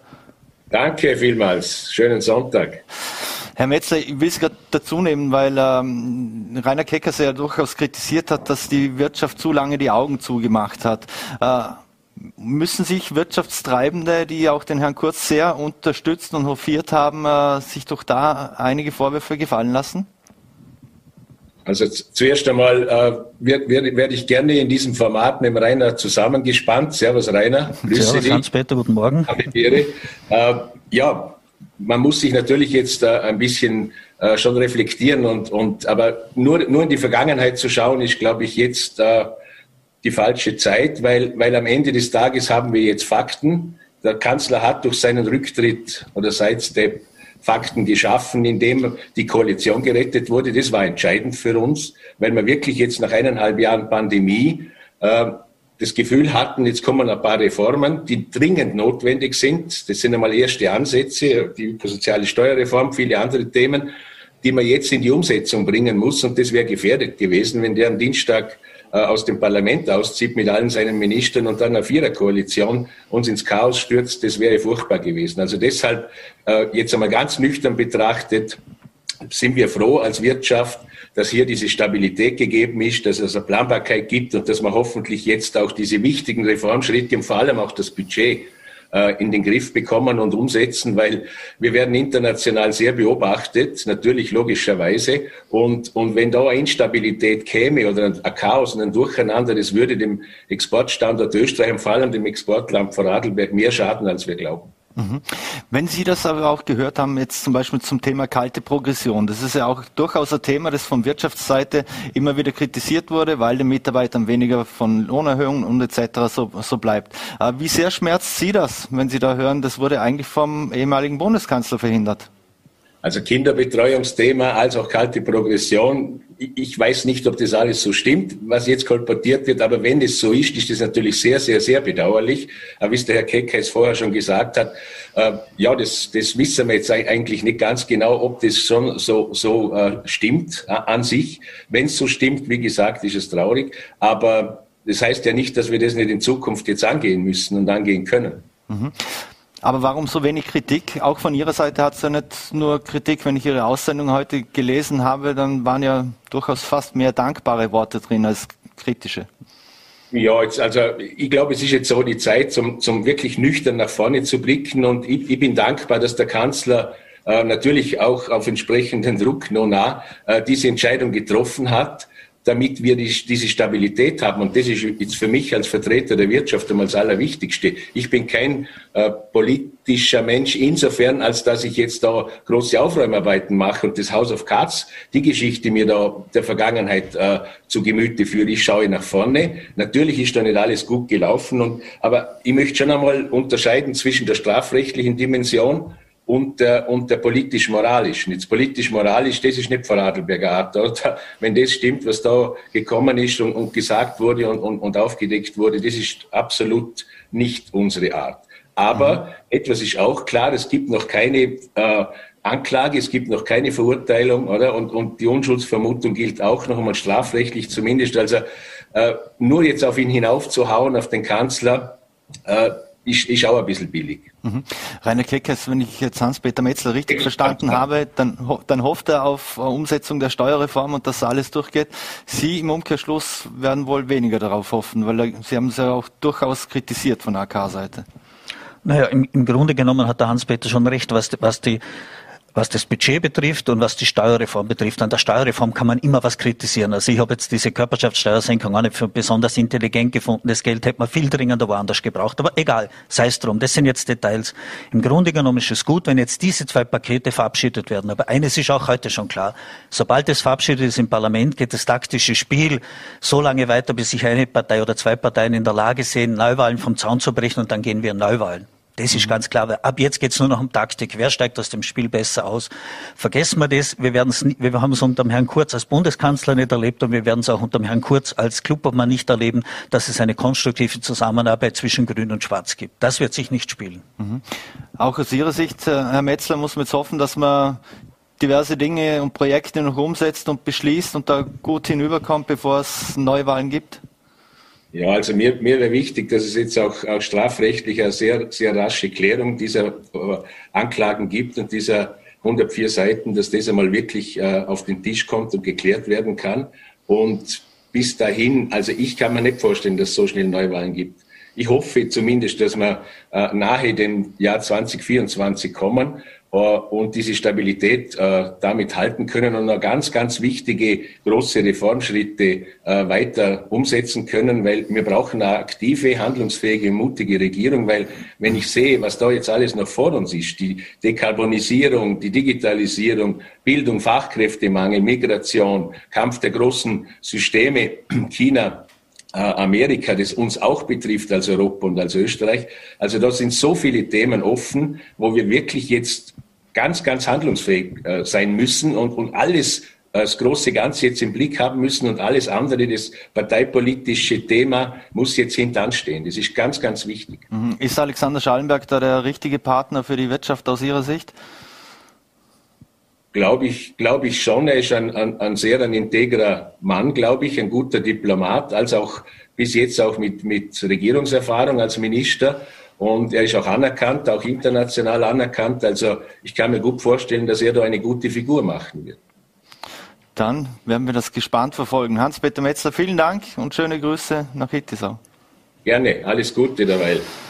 So, auch Ihnen, Rainer Keckers, vielen Dank für den Besuch Herzlichen hier bei, Dank, ja. bei Vorarlberg Live am Sonntag und wünschen Ihnen noch einen schönen Sonntag. Danke auch. Dankeschön. So, meine Damen und Herren, und wir machen hier gleich weiter. Und zwar haben wir ein Interview vor der Sendung mit Landeshauptmann Markus Wallner geführt. Aus Termingründen mussten wir das aufzeichnen. Was er zur aktuellen Regierungskrise und zum Rücktritt vom Bundeskanzler Kurz gesagt hat, das zeigen wir Ihnen jetzt. Herr Landeshauptmann, äh, Sebastian Kurz hat sein Amt als Bundeskanzler zur Verfügung gestellt und zurückgelegt. Wann wurden Sie denn darüber informiert? Äh, wir waren gestern eigentlich äh, den ganzen Tag über in Gespräche ähm, eingebunden, sehr viel am Telefon natürlich. Ich war ja Mitte der Woche am Donnerstag in Wien. Da haben die internen äh, Diskussionen begonnen. Wie verhalten wir uns? Wie gehen wir weiter vor? Die Lage analysiert. Natürlich war uns dort schon klar, das wird eine schwierige Situation werden. Auch die Einschätzung des Koalitionspartners war zu dem Zeitpunkt noch nicht völlig klar. Das heißt, innerhalb von schon Stunden, muss man auch sagen, hat man ja auch gesehen, kann sich da schnell, sehr schnell offensichtlich eine Staatskrise entwickeln, ist ja auch fast so weit gekommen. Und wir haben dann gestern eigentlich den ganzen Tag über intensiv telefoniert und sind dann letztlich auch zu einer gemeinsamen Vorgangsweise gekommen. Äh, und am Abend hat man gesehen, äh, wie das aufgelöst wurde. Ich glaube, diese Entscheidung war richtig aus meiner Sicht. Sie war auch notwendig. Und äh, vor allem war eines in den Vordergrund zu bringen, was uns als Landeshauptleute auch besonders wichtig war, mir auch. Wir haben gesagt, naja, ich glaube, wir müssen jetzt wirklich versuchen, einen Beitrag zu leisten, dass diese Regierung nicht zusammenbricht und dann eine komplette Chaos-Variante im Nationalrat entsteht. Mhm mit vier Parteien, dem Herrn Kickel im Hintergrund als Strippenzieher. Ich glaube, das wollte eigentlich niemand oder möglicherweise das Land von heute auf morgen in einen Neuwald stürzen. Das sind alles Szenarien, die wir im Moment nicht brauchen. Und äh, diese ganzen Diskussionen, diese Analyse auch, wie kann das ausgehen, äh, auch die Kontaktaufnahme mit dem Koalitionspartner, um festzustellen, wie sind die Meinungen dort wirklich, die haben am Ende auch, auch dazu geführt zu sagen, aus meiner Sicht war das klar am Ende, äh, wir müssen das Staatsinteresse, das Staatsganze auch darüber stellen. Da kann es nicht nur um Partei oder Person gehen, sondern es muss uns allen klar sein, eine, Regierung, die am Dienstag zusammenbricht und keiner weiß, wie es weitergeht, das kann nicht im, Interesse einer Republik sein, die aus einer Pandemie herausfinden sollte und die viele Aufgaben vor sich hat, kann auch nicht das Interesse der Länder sein. Also die Frage, wie erreichen wir Stabilität und die Fortsetzung der Bundesregierung, war eigentlich gestern tagsüber eine Meinung, die sich ganz klar äh, herausentwickelt hat und wo wir auch gemeinsam gesagt haben, da muss ein Schritt gesetzt werden. Mhm. Man hört immer wieder, dass der Druck aus den Ländern gekommen ist. Heißt das im Umkehrschluss auch, dass Sebastian Kurz das eigentlich aussitzen wollte? Ich glaube das nicht. Er hat ja gestern auch selber dann die Erklärung abgegeben. Mir war persönlich auch wichtig, diese Möglichkeiten auch ihm selber einzuräumen. Aber natürlich, äh, man muss ja davon ausgehen, in so einer Krise kann nicht einer alleine entscheiden, äh, was zu tun ist, sondern da müssen natürlich äh, die Staatsspitzen insgesamt, auch die Landeshauptleute ihre Verantwortung wahrnehmen. Da sind die Telefone schon sehr heiß gelaufen in alle Richtungen, um abzuklären, wie können wir wirklich auch weiter vorgehen. Ich würde es mal so formulieren, unter uns Landeshauptleuten, aber auch beim dort noch amtierenden Bundeskanzler Sebastian Kurz hat sich sehr schnell herausgestellt, wir können jetzt nicht reine Parteiinteressen darüber stellen. Das bringt nichts. Es wird zu einer Abwahl des Kanzlers kommen. Das heißt, das Ergebnis wird sein, dass dort sich irgendwelche Konstellationen im Parlament neu bilden können, die absolutes Chaos erzeugen. Eine gesamte Regierung tritt in dem Fall ja schon zum zweiten Mal zurück, wenn man sich jetzt an Ibiza zurückerinnert. Und das in einer Situation, wo wir das alle nicht brauchen können. Und ich glaube, es will auch niemand eine Neuwahl. Also ich weiß nicht, ob es der richtige, das richtige Wort ist, von Druck zu reden. Der Druck war auf allen Seiten groß genug. Aber ich würde eher sagen, der Druck, Verantwortung wahrzunehmen, war bei allen hoch. Und äh, natürlich war uns klar, wir müssen mit dem Bundeskanzler darüber reden. Und auch ihm ist äh, sehr schnell klar geworden, dass hier jetzt auch Staatsverantwortung wahrzunehmen ist. Äh, ich sage auch Respekt vor, vor, dieser Haltung am Ende. Er hat ja auch dann am Abend klar formuliert, wie er es sieht und, und äh, ja, eine gemeinsame Entscheidung, die zu einem gemeinsamen Schritt geführt hat. Mhm. Jetzt soll er aber Parteichef bleiben. Er wechselt äh, als Clubobmann ins Parlament. Warum hat er nicht seine politischen Funktionen, bis alles ausgeräumt ist, ruhend gestellt? Naja, es ging jetzt einmal in der Diskussion in erster Linie darum, dass wir auf die Bundesregierung achten, dass wir eine Fortsetzung der Koalition ermöglichen, weil sonst eben Chaos oder und oder Neuwahl, man weiß dann ja nie, wie die Dinge ausgehen. Wir haben keine weiteren Diskussionen darüber geführt, was, wie das insgesamt die nächsten Monate überhaupt weitergehen soll. Ich glaube, da muss man die Lage immer auch wieder neu bewerten. Äh, wir kennen natürlich äh, die Vorwürfe, die im Raum stehen. Uns allen war als zweites wichtig zu sagen, es muss alles dafür getan werden, auch von Seiten von Sebastian Kurz natürlich, dass diese teils auch sehr schwerwiegenden Vorwürfe vollständig aufgeklärt werden. Da muss äh, auch ein Beitrag geleistet werden, auch von ihm selbst. Dazu hat er sich ja auch bereit erklärt. Ähm, es gilt für jeden immer auch die Unschuldsvermutung. Auch das sollte man im, im, im Raum auch, auch dazu sagen. Und zum anderen als Parteiobmann wurde er vor wenigen Wochen mit über 99 Prozent gewählt. Das heißt, äh, da, da ist auch ein. Äh, da kannte man diese Chats aber aus diesem Akt noch nicht. Nein, in der Form natürlich, wie sie jetzt vorliegen und wie es diskutiert wurde, nicht. Es gab damals auch schon Diskussionen, muss man dazu sagen, in der Öffentlichkeit. Die gingen aber eher um die Frage, welche Rolle hat er im Untersuchungsausschuss damals eingenommen, wo ich auch den Eindruck hatte, da wird jetzt etwas konstruiert, was ich so nie geglaubt hätte oder auch geglaubt habe. Das war auch die Stimmung am Parteitag so. Aber ein Obmann, der mit über 99 Prozent auch gewählt ist, muss man ja auch wissen, wird man nicht von heute auf morgen in Frage stellen, sondern anders vorgehen müssen. Aber wie gesagt, die Fragen haben wir uns zu dem Zeitpunkt nicht gestellt. Wir haben gesagt, da jetzt muss in erster Linie einmal die nächsten Tage dafür gesorgt werden, dass die Regierung fortgesetzt werden kann. Alle anderen Diskussionen sind intern zu halten. Mhm.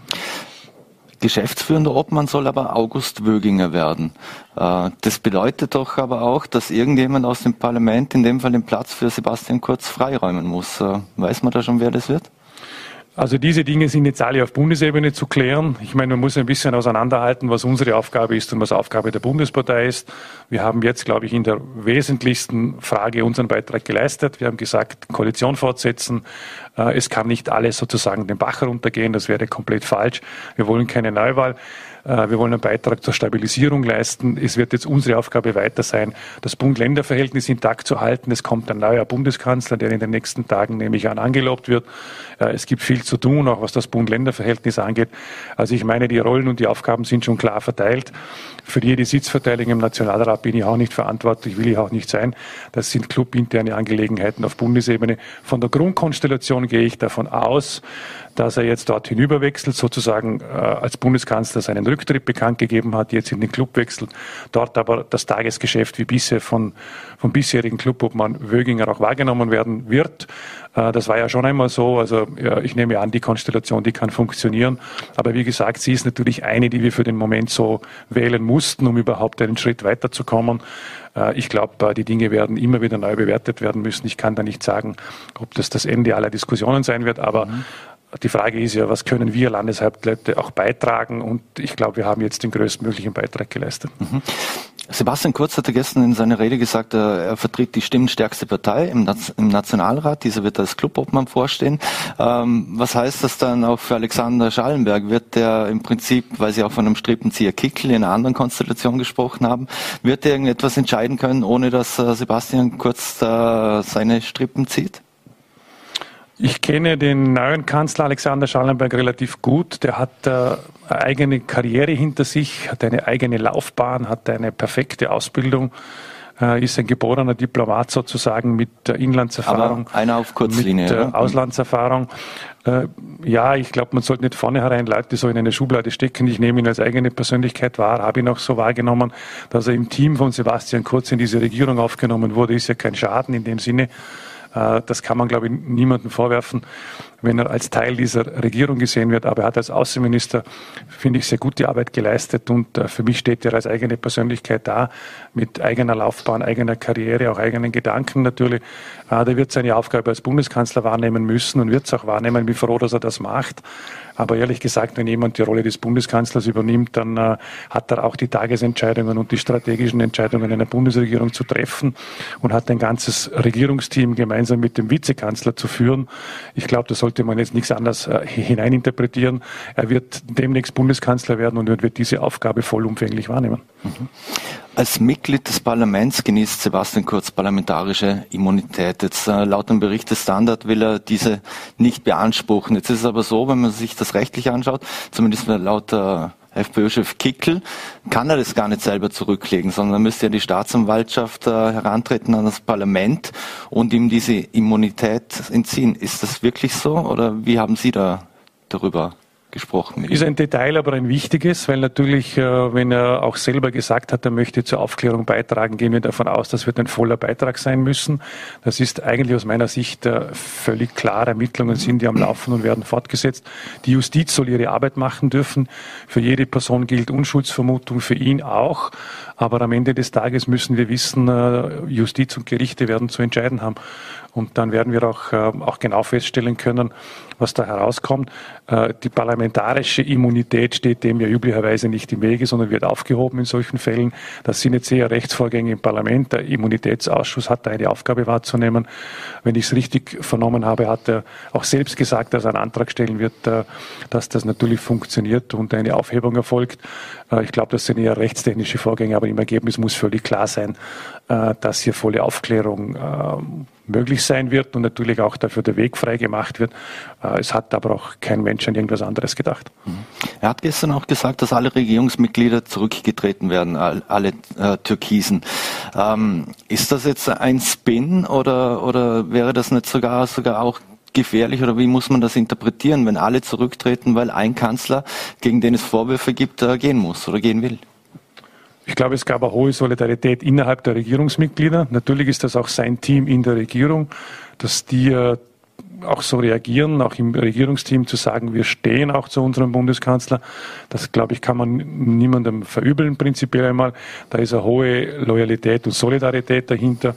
Äh, auch die Frage haben wir mit ihm diskutiert und auch untereinander diskutiert und waren auch der Meinung, äh, es macht keinen Sinn, sozusagen eine Regierung so weit äh, zu beschädigen, dass am Ende des Tages eine Totalauflösung wieder passiert, weil eigentlich kann sie ja nur pfeilgerade in eine Neuwahl hineinmünden. Und es äh, ist auch nicht logisch in dem Zusammenhang, wenn jetzt bei einer Kanzlerabwahl sofort darauf alle Regierungsmitglieder auch zurücktreten sollten, weil ja dann das Chaos noch größer wird. Das heißt, uns war in dem Moment klar, äh, weder einzelne Regierungsmitglieder noch die Regierung als Gesamtes sollte eigentlich aus ihrem Amt gehoben werden. Aber ist das nicht auch sondern, für Ihre Partei? Man sollte einen Weg suchen der Fortsetzung. Ist das nicht auch für Ihre Partei irgendwie gefährlich, wenn andere so viel Solidarität zu sagen, dass sie gehen, nur weil er die Führungsperson sozusagen sich zurückzieht?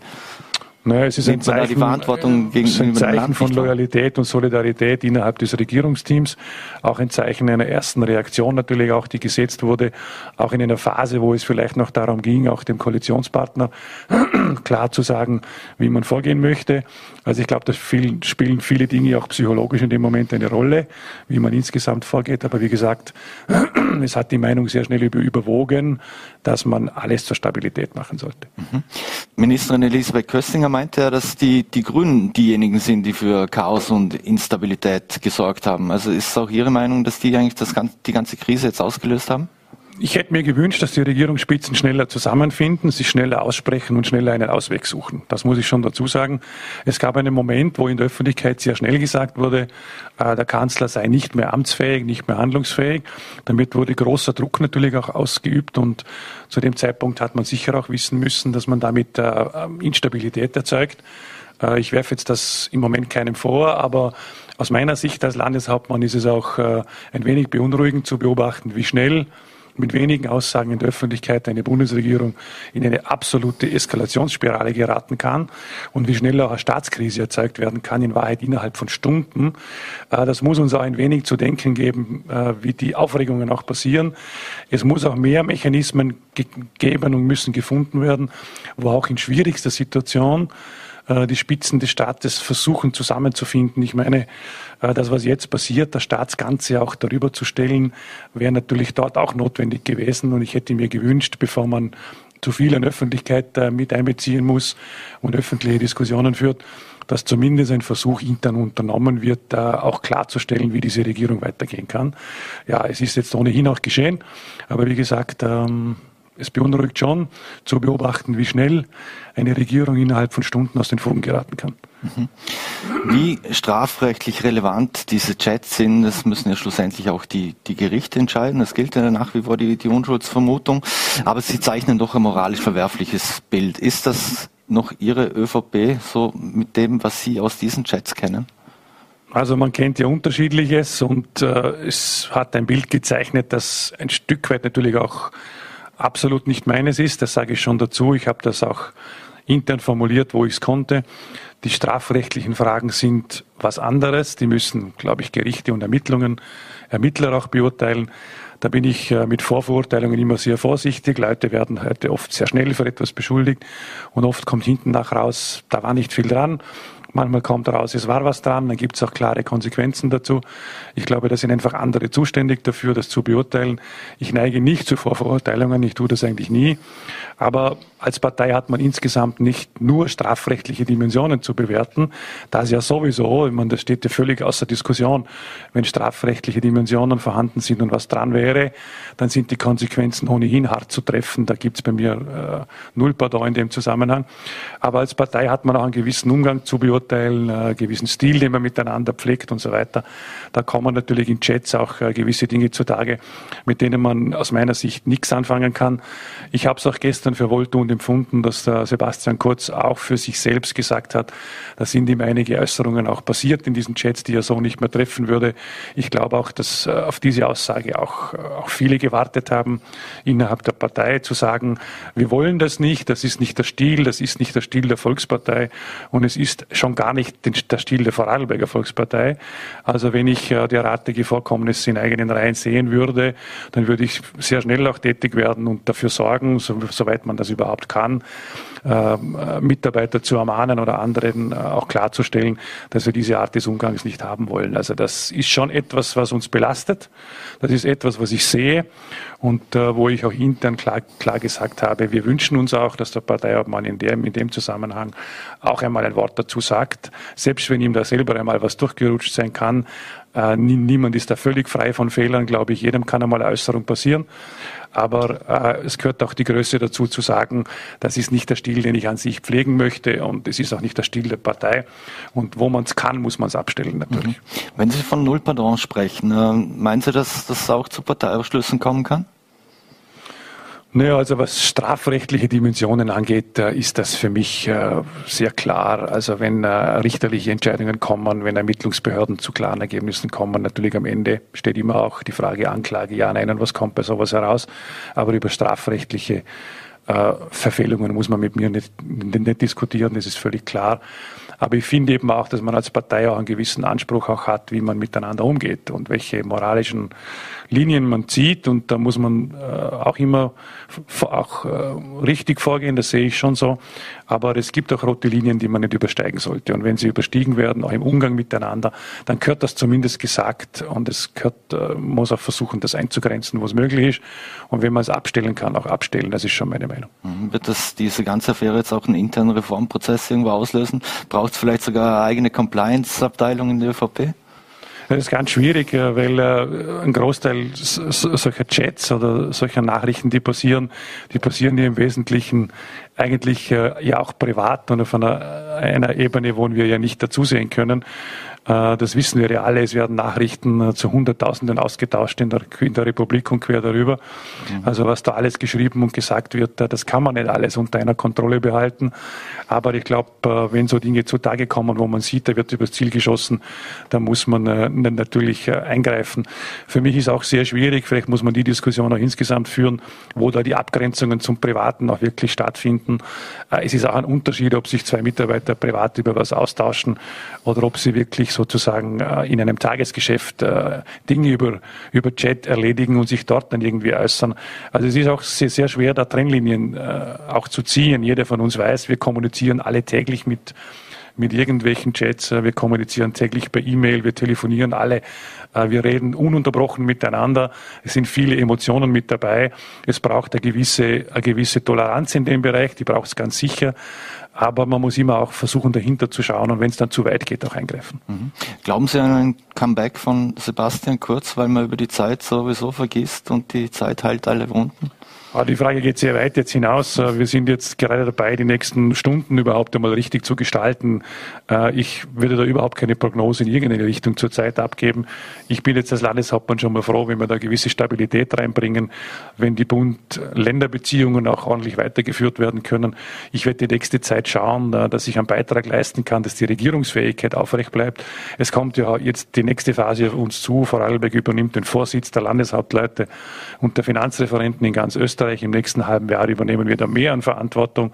Das heißt, meine Aufgabe wird die nächste Zeit eine sehr klare sein, nämlich äh, ähm, dazu zu schauen, dass wir auch in der Sachpolitik, in den Dingen, die uns betreffen, Bund und Länder, äh, in der nächsten Zeit, im nächsten Halbjahr, wo wir den Vorsitz haben, auch zu Entscheidungen kommen. Ich hoffe, dass die Regierung jetzt wieder Tritt fassen kann, dass der neue Bundeskanzler seine Arbeit rasch aufnehmen kann, dass man da an der Spitze wieder zusammenfindet und dass alles, was zwischen Bund und Länder zu machen ist, auch weitergeführt wird. Es steht ja so viel an, dass ich sage, wir haben ja null Zeit für irgendwelche Spielchen, sondern wir sollten eigentlich schauen, dass wir aus dieser Krise rauskommen, den Arbeitsmarkt weiter ankurbeln. Die Leute sind ja nach wie vor im Hintergrund von der Pandemie belastet und es ist ja nicht einmal ganz erledigt. Also die Situation ist ja eine, wo man sich überhaupt nichts erlauben sollte in dem Zusammenhang. Und auch für Vorarlberg steht ja vieles an, an Großprojekten, an Entscheidungen, die wir zu treffen haben. Also ich freue mich, dass wir den Vorsitz übernehmen werden bei der Landeshauptleutekonferenz und da werde ich meinen Beitrag zur Stabilisierung äh, auch leisten und dort sehe ich äh, demnächst zumindest meine vordringlichste Aufgabe. Mhm. Abschließend noch, äh, meine, diese Chats sprechen eine, eine, eindeutige Sprache und Sie haben auch deutliche Worte dafür, dafür, gefunden. Es ist aber auch auffallend, wenn man auf Social Media und etc. sieht, wie viele äh, ÖVP-Parteimitglieder und Mitgliederinnen äh, sich eigentlich distanzieren von dem Ganzen und offensichtlich Sebastian Kurz nach wie vor die Stange halten. Hat man da schon ein bisschen Angst im Fall, dass er ein Comeback schafft, dass man es dann kriegt, zurückbekommt? Nee, ich glaube, da gibt's halt Emotionen in einer Partei. Der Sebastian Kurz hat natürlich große Wahlerfolge äh, gefeiert und in vielfacher Hinsicht natürlich dazu beigetragen, auch bei den Funktionären, dass äh, große Wahlerfolge erzielt worden sind. Er wurde mit über 99 Prozent am Parteitag gewählt. Grundsätzlich ist da ja viel Vertrauen in, in den, in den Bundeskanzler, Ex-Bundeskanzler jetzt schon vorhanden und in den Parteiobmann. Das heißt, da machen sich viele, glaube ich, einfach auch nur Sorgen, wie es insgesamt auch weitergeht. Ich glaube, dass sich viele eine klare Haltung wünschen, was diese Chats angeht. Ich glaube, dass das so ist, dass man will, dass man in einer Partei einen ordentlichen Umgang miteinander pflegt äh, und dass da Klarstellungen in diese Richtung nur helfen können. Ich glaube, dass viele wollen, dass weitergearbeitet wird. Ich glaube, dass niemand wählen will, dass niemand eine instabile Situation der Bundesregierung haben will und dass man von uns auch in der Volkspartei erwartet, in dieser Hinsicht einen optimalen, einen optimalen Beitrag zu leisten. Wir versuchen das jetzt ganz massiv Und äh, wir werden an der Frage auch weiterarbeiten. Und äh, was in Zukunft kommt, kann, glaube ich, im Moment keiner sagen. Die nächste Phase muss eine sein, wo wir alles dazu tun, zu stabilisieren. Und innerparteiliche Diskussionen werden auch weitergehen. Aber die müssen dann an einem anderen Platz wieder geführt werden. Mhm. Und eine letzte Frage. Klare Haltung wird Ihnen in der, in der ÖVP ja nachgesagt, weshalb Ihr Name auch immer wieder gefallen ist, der jetzt da interimistisch ein, im Prinzip hineinspringen könnte. Gibt es überhaupt äh, keine Ambitionen hier, äh, die ÖVP und auch das Land zu stärken als irgendeine Bundesfunktion? Ist man diesbezüglich nie auf Sie zugekommen?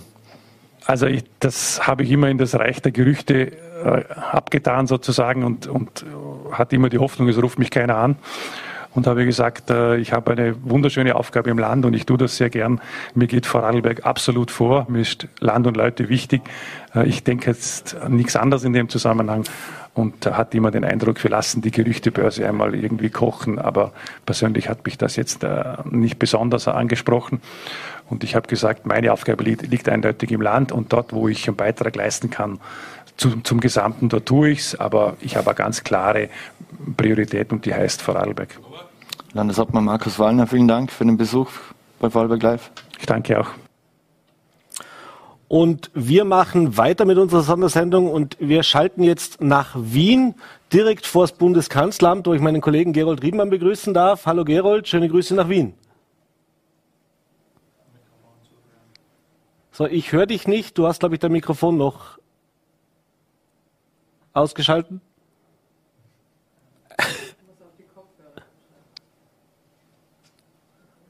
Nein, ich höre nichts. Ich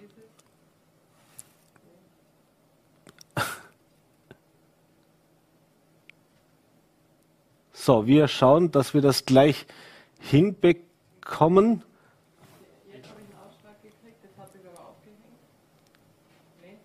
Nein, wir haben noch keinen Ton. Ich glaube, wir probieren das jetzt weiter und ich würde vorschlagen, wir machen mit unserem. Gerold, ich höre dich leider immer noch nicht. Wir ich glaube, wir machen jetzt weiter mit unserem nächsten Gast und versuchen dabei noch schnell das zu regeln und zu klären, dass wir einen Ton herbekommen. An die Regie, meine Frage, können wir. Jawohl.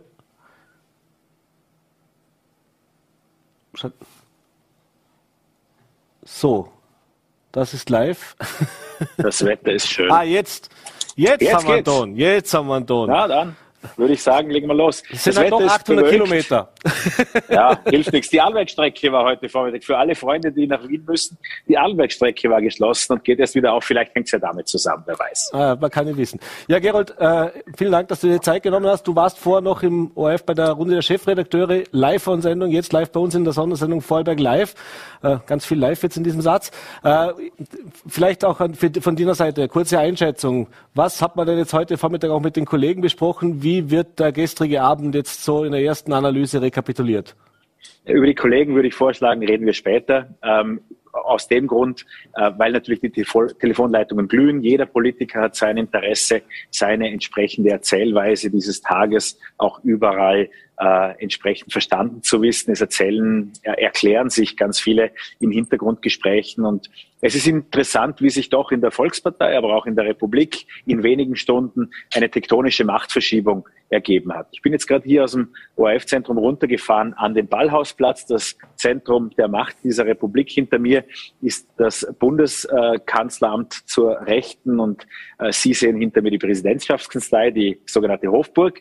Ähm, und das Interessante ist auch, dass äh, zwischenzeitlich der Medienaufruf, die Kameraleute sind gerade noch alle ums Eck, weil es ist gerade, wie wir unsere Tonprobleme hatten, Alexander Schallenberg, der künftige Bundeskanzler rausspaziert. Der hat nämlich heute Mittag seinen Termin mit Bundespräsident Alexander van der Bellen gehabt. Schallenberg gestern vorgeschlagen und von Kurz um 19.30 Uhr angekündigt, hat heute den Vormittag genutzt, um mit Werner Kogler, dem Chef der Grünen äh, und Vizekanzler zu sprechen und war anschließend eben bei, äh, beim Bundespräsidenten, wobei von Schallenberg selber heute eigentlich nichts zu erwarten war weiter an öffentlichen Statements. Er wollte sich nicht, äh, nicht äußern, hat dann hier aber trotzdem noch mit uns Journalisten kurz gesprochen, ein paar Worte gewechselt. Äh, ein unglaubliches Maß an Verantwortung sei das. Äh, und äh, was auch noch ein Hinweis war, dass es eine enorm fordernde Zeit äh, sei. Ja, somit kann ich vermelden, dass diese Treffen gerade eben stattgefunden haben. Der Bundeskanzler, der zukünftige, die Präsidentschaftskanzlei wieder verlassen hat, durchaus frohen Mutes. Ähm, und deshalb der Versuch hier in Wien unternommen wird, dieses Land vor Neuwahlen zu bewahren. Die Grünen wollen weiter regieren, ähm, die ÖVP will das auch und es ist ein Trennungsprozess im Gange, den man, glaube ich, auch in den Gesprächen mit Markus Wallner und vorher vor allem auch mit den Funktionären aus dem Wirtschaftsbereich, wenn ich äh, mir den äh, Rainer Keckheis angehört habe von der Arbeiterkammer, aber auch dein Gespräch mit Hans-Peter Metzler. Da fallen die ersten Funktionäre vom Glauben ab und es ist ein Trennungsprozess. Der bisherige und amtierende Bundeskanzler Sebastian Kurz, so habe ich das vorhin auch ausgedrückt und ich glaube, das trifft es wirklich. Er steht derzeit auf einem Kurzparkplatz. Er meint, er könnte sein Auto länger dort stehen bleiben. Aber früher oder später wird die Polizei kommen und ihm sagen, dass er bitte auf den Dauerparkplatz umparkieren soll, dass er hier nicht stehen bleiben kann. Und das sind die mehreren Schritte, die auch Markus Wallner im Gespräch meint. Es ist jetzt eine möglichst gesichtswahrende Lösung für Sebastian Kurz. Das Wort Rücktritt hat er gestern nicht in den Mund genommen. Es ist ein Meisterstück der türkisen Kommunikation. Ein Rücktritt, ohne den Rücktritt beim Namen zu nennen, das muss man erstmal hinkriegen. Mhm. Glaubst du wirklich, dass äh, jetzt dieser Trennungsprozess auch mittelfristig stattfinden kann. Denn es gibt natürlich Stimmen, die behaupten, naja, jetzt, eigentlich hat er jetzt sich sogar in eine bessere Position gehievt mit diesem taktisch sehr klugen Schachzug, nämlich jetzt auf den Kanzler zu verzichten, damit zum einen dem Misstrauensvotum entgegenzuwirken und zum anderen natürlich als Klubobmann auch in die parlamentarische Immunität, die er zwar schon angekündigt hat, auf die verzichten zu wollen, äh, sich zurückzuziehen. Und wenn diese Koalition dann scheitern sollte, dann praktisch nochmal als der Retter auftreten könnte. Ja, da war nicht sehr viel könnte und hätte und sollte drin. Erstens, Sebastian Kurz ist demnächst mit einem beschuldigten Status in einem Verfahren konfrontiert. Viel Vergnügen bei einer Partei, die sich vollumfänglich dafür entscheidet, bei Neuwahlen, die dann vielleicht nächstes Jahr kommen mögen, wenn diese Konstruktion nicht stabil ist, mit einem Kandidaten, der als Beschuldigter geführt wird, in eine Wahl zu gehen. Als kleinen Hinweis könnte man bei Karl-Heinz Grasser anrufen, um nachzufragen, wie lange es dauert, bis so ein Beschuldigtenstatus aufgehoben wird. Das ist über ein Jahrzehnt her und es ist nach wie vor nicht restlos geklärt. Also da wird der nächste Wahltermin so oder so schneller kommen. Das andere ist, äh, Sebastian Kurz wurde die Möglichkeit, auch von den Landeshauptleuten, die sich, wie auch Markus Wallner jetzt sehr nobel geäußert haben, aber eigentlich war es glasklar, hinter den Kulissen, es wird ihm die Möglichkeit eingeräumt, diese Machtfülle, die er in guten Zeiten wollte, auch in schlechten Zeiten zu nützen. Und das heißt, selbst die Konsequenzen zu ziehen. Auch wer mit Sebastian Kurz spricht, wird feststellen, dass er glaubt, schnell wieder zurückzukommen. Auch ein Mitarbeiter, wer das aus Instagram herauslesen will, äh, einer seiner Fotografen hat heute ein Foto gepostet vom Auszug aus dem Bundeskanzleramt 2019, so mit dem Hashtag Wir sind bald wieder zurück. Ich glaube, dass das keine Option ist. Äh, Sebastian Kurz wird in den kommenden Wochen und Monaten damit beschäftigt sein, sich selbst zu verteidigen. Äh, er wird keine große Zeit für politische Arbeit und schon gar nicht für eine Schattensteuerung dieser Regierung haben. Ganz abgesehen davon, dass auch Alexander Schallenberg ähm, ja durchaus erkennen lässt, dass er selbst Profil entwickeln möchte. Logisch ist auch, Schallenberg hat keine Machtbasis in der ÖVP, wie sie Sebastian Kurz hat. Sebastian Kurz hat diese Partei sonnenförmig um sich gebaut. Ähm, aber es ist ein Trennungsprozess. Äh, Erdbeben finden auch nicht äh, innerhalb von vier Sekunden statt. Es kann zu Nachbeben kommen. Ich glaube, dass auch im Kanzleramt deutlich geändert werden muss, wer mit wem zusammenarbeitet. Wir haben es hier immerhin mit einem ruchbaren, äh, mutmaßlichen Bestechungsinseraten, einem Missbrauchsskandal von, von, von Werbegeld zu tun, einem ganzen Netzwerk von ich möchte nahezu sagen, möglicherweise organisierte Kriminalität, die dazu führt, dass Berichterstattung beeinflusst wird. Und das soll ein Medienminister aufarbeiten, der als Beschuldigter in den Unterlagen geführt wird. Das wird sicher nicht einmal in Österreich ausgehen. Aus dem Grund, das ist jetzt der erste Schritt von mehreren, auch wenn Markus Wallner, man muss gut zuhören, aber wenn er sagt, von einigen ersten äh, Bewegungen und von möglichen weiteren spricht, es ist noch nicht aller Tage Abend. Es ist jetzt mal Sonntagmittag, es kann auch heute Nachmittag noch ein bisschen was passieren. Wobei, ich glaube, momentan wollen alle in Richtung Stabilität arbeiten. Sebastian Kurz hat einen sehr gesichtswahrenden Schritt, wie seine Mandatare sagen, zur Seite gemacht, nicht zurück. Er macht den Weg frei, äh, um neu zu diskutieren, wie es weitergehen soll. Und vor allem rettet es derzeit die Regierung, denn auch das haben die Politiker verstanden. Ich glaube auch von uns Bürgern ein bisschen. Keiner will Neuwahlen. Mhm. Bevor ich dich jetzt ins Wochenende entlasse, ins, ins Wiener Wochenende, ja, er schüttelt den Kopf. Das war jetzt natürlich ein bisschen gemein, gell? denn da gibt's noch einiges zu tun, auch für die morgige Vorarlberger Nachrichtenausgabe. Aber äh, lassen uns noch ganz kurz über die Grünen sprechen, was das für, die, für Sie auch bedeutet als Partei. Jetzt im ersten Moment kann man sagen, ja, Sie haben Staatsräson gezeigt, Sie schauen, sorgen für Stabilität, äh, aber mittelfristig, wie siehst du auch die Situation, denn die Stellung, die die Grünen künftig jetzt in Österreich einnehmen, nach diesen Vorfällen der letzten Tage und Wochen? Die Grünen sind heute Morgen in ihren Bettchen aufgewacht und haben sich gewundert, was da am Rücken schmerzt. Und es ist die Wiederentdeckung des grünen Rückgrats, das da entsteht. Äh, alle in der ÖVP dachten, dass die Grünen ein weiteres Mal einknicken, dass es eben äh, ein weiteres Mal so weitergeht, dass die Justizministerin vielleicht auch sagen würde, die Justiz ermittelt unabhängig, äh, aber die ÖVP sich irgendwie durchwurschtelt. Die ÖVP hat erkannt, es geht nicht weiter mit Sebastian Kurz und den Grünen und deshalb hat die ÖVP sich ja auch für diese gesichtswahrende Variante entschlossen. Die Alternative wäre gewesen, dass Sebastian Kurz am Dienstag wieder in einem ähm, ja, Showprozess nahezu abgewählt wird und das Parlament verlassen muss. Das wollte sich nicht einmal die ÖVP noch einmal antun. Äh, das heißt, die Grünen sind gestärkt, ganz im Ernst und ohne jeden Zynismus, sie sind gestärkt. Äh, sie sind diejenigen, an die derzeit in Sachen Transparenz und auch ähm, ja diese Korruptionsaffäre aufzuräumen, an die man da als erstes denkt. Und sie werden alles versuchen, um äh, eine Stabilität zu bieten, auch wenn auch wenn es ihnen die ÖVP wahrscheinlich nicht immer leicht werden, äh, leicht machen kann, weil es wurde der ÖVP da ein ordentlicher Schaden zugefügt. Man denkt ja dann immer an den Überbringer der schlechten Botschaft und verwechselt die Grünen vielleicht mit dem eigenen Handeln oder den eigenen Chatnachrichten. Ähm, aber äh, die Grünen kommen gestärkt aus dieser Situation hervor. Ich habe mit Sigi Maurer heute noch ein paar Worte äh, gewechselt, äh, gerade eben.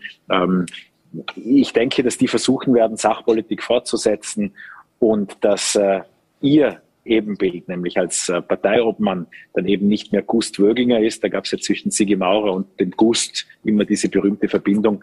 Ich denke, dass sich für Sigi Maurer im direkten Ansprechpartner nicht wahnsinnig viel ändern wird. Mhm.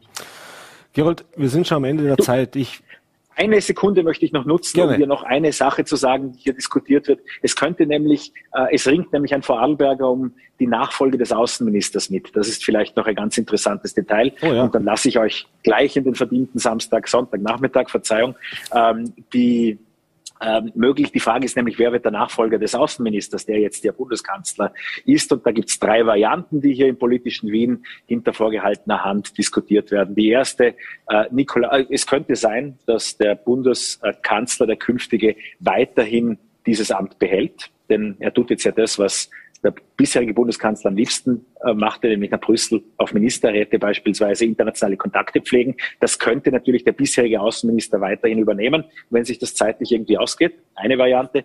Die zweite, es wird oft der Name von Nikolaus Marschik, dem jetzigen EU-Botschafter, erwähnt. Und dann kommt aber auch immer wieder der Vorarlberger Michael Lienhardt ins Gespräch, der Bruder des ehemaligen Bürgermeisters Markus Lienhardt, der derzeit in Paris seinen Botschafter stellt. Ähm, das wäre eine Variante, die gegebenenfalls als Ministeramt und der Frage, hätte ein Vorarlberger Chance auf einen Minister, äh, durchaus in den kommenden Stunden noch eine Rolle spielen kann. Ja, spannende neue Informationen. Da werden wir natürlich dranbleiben. Äh, bin überzeugt davon, wenn man es liest, dann sicher mit vorne dabei bei uns, bei V Plus oder bei den VN. Äh, ich sehe gerade ein bisschen, der blaue Himmel kommt da durch in Wien. Äh, nach den dunklen Wolken der letzten Tage nehmen wir das doch jetzt einfach mal als Symbol, als Symbol mit und sagen, naja, vielleicht ein bisschen Götterdämmerung zumindest. Gerold, vielen Dank nach Wien. Äh, schönen Sonntag noch und wir sehen uns dann wieder back in Schwarzach. Danke dir. Alles klar.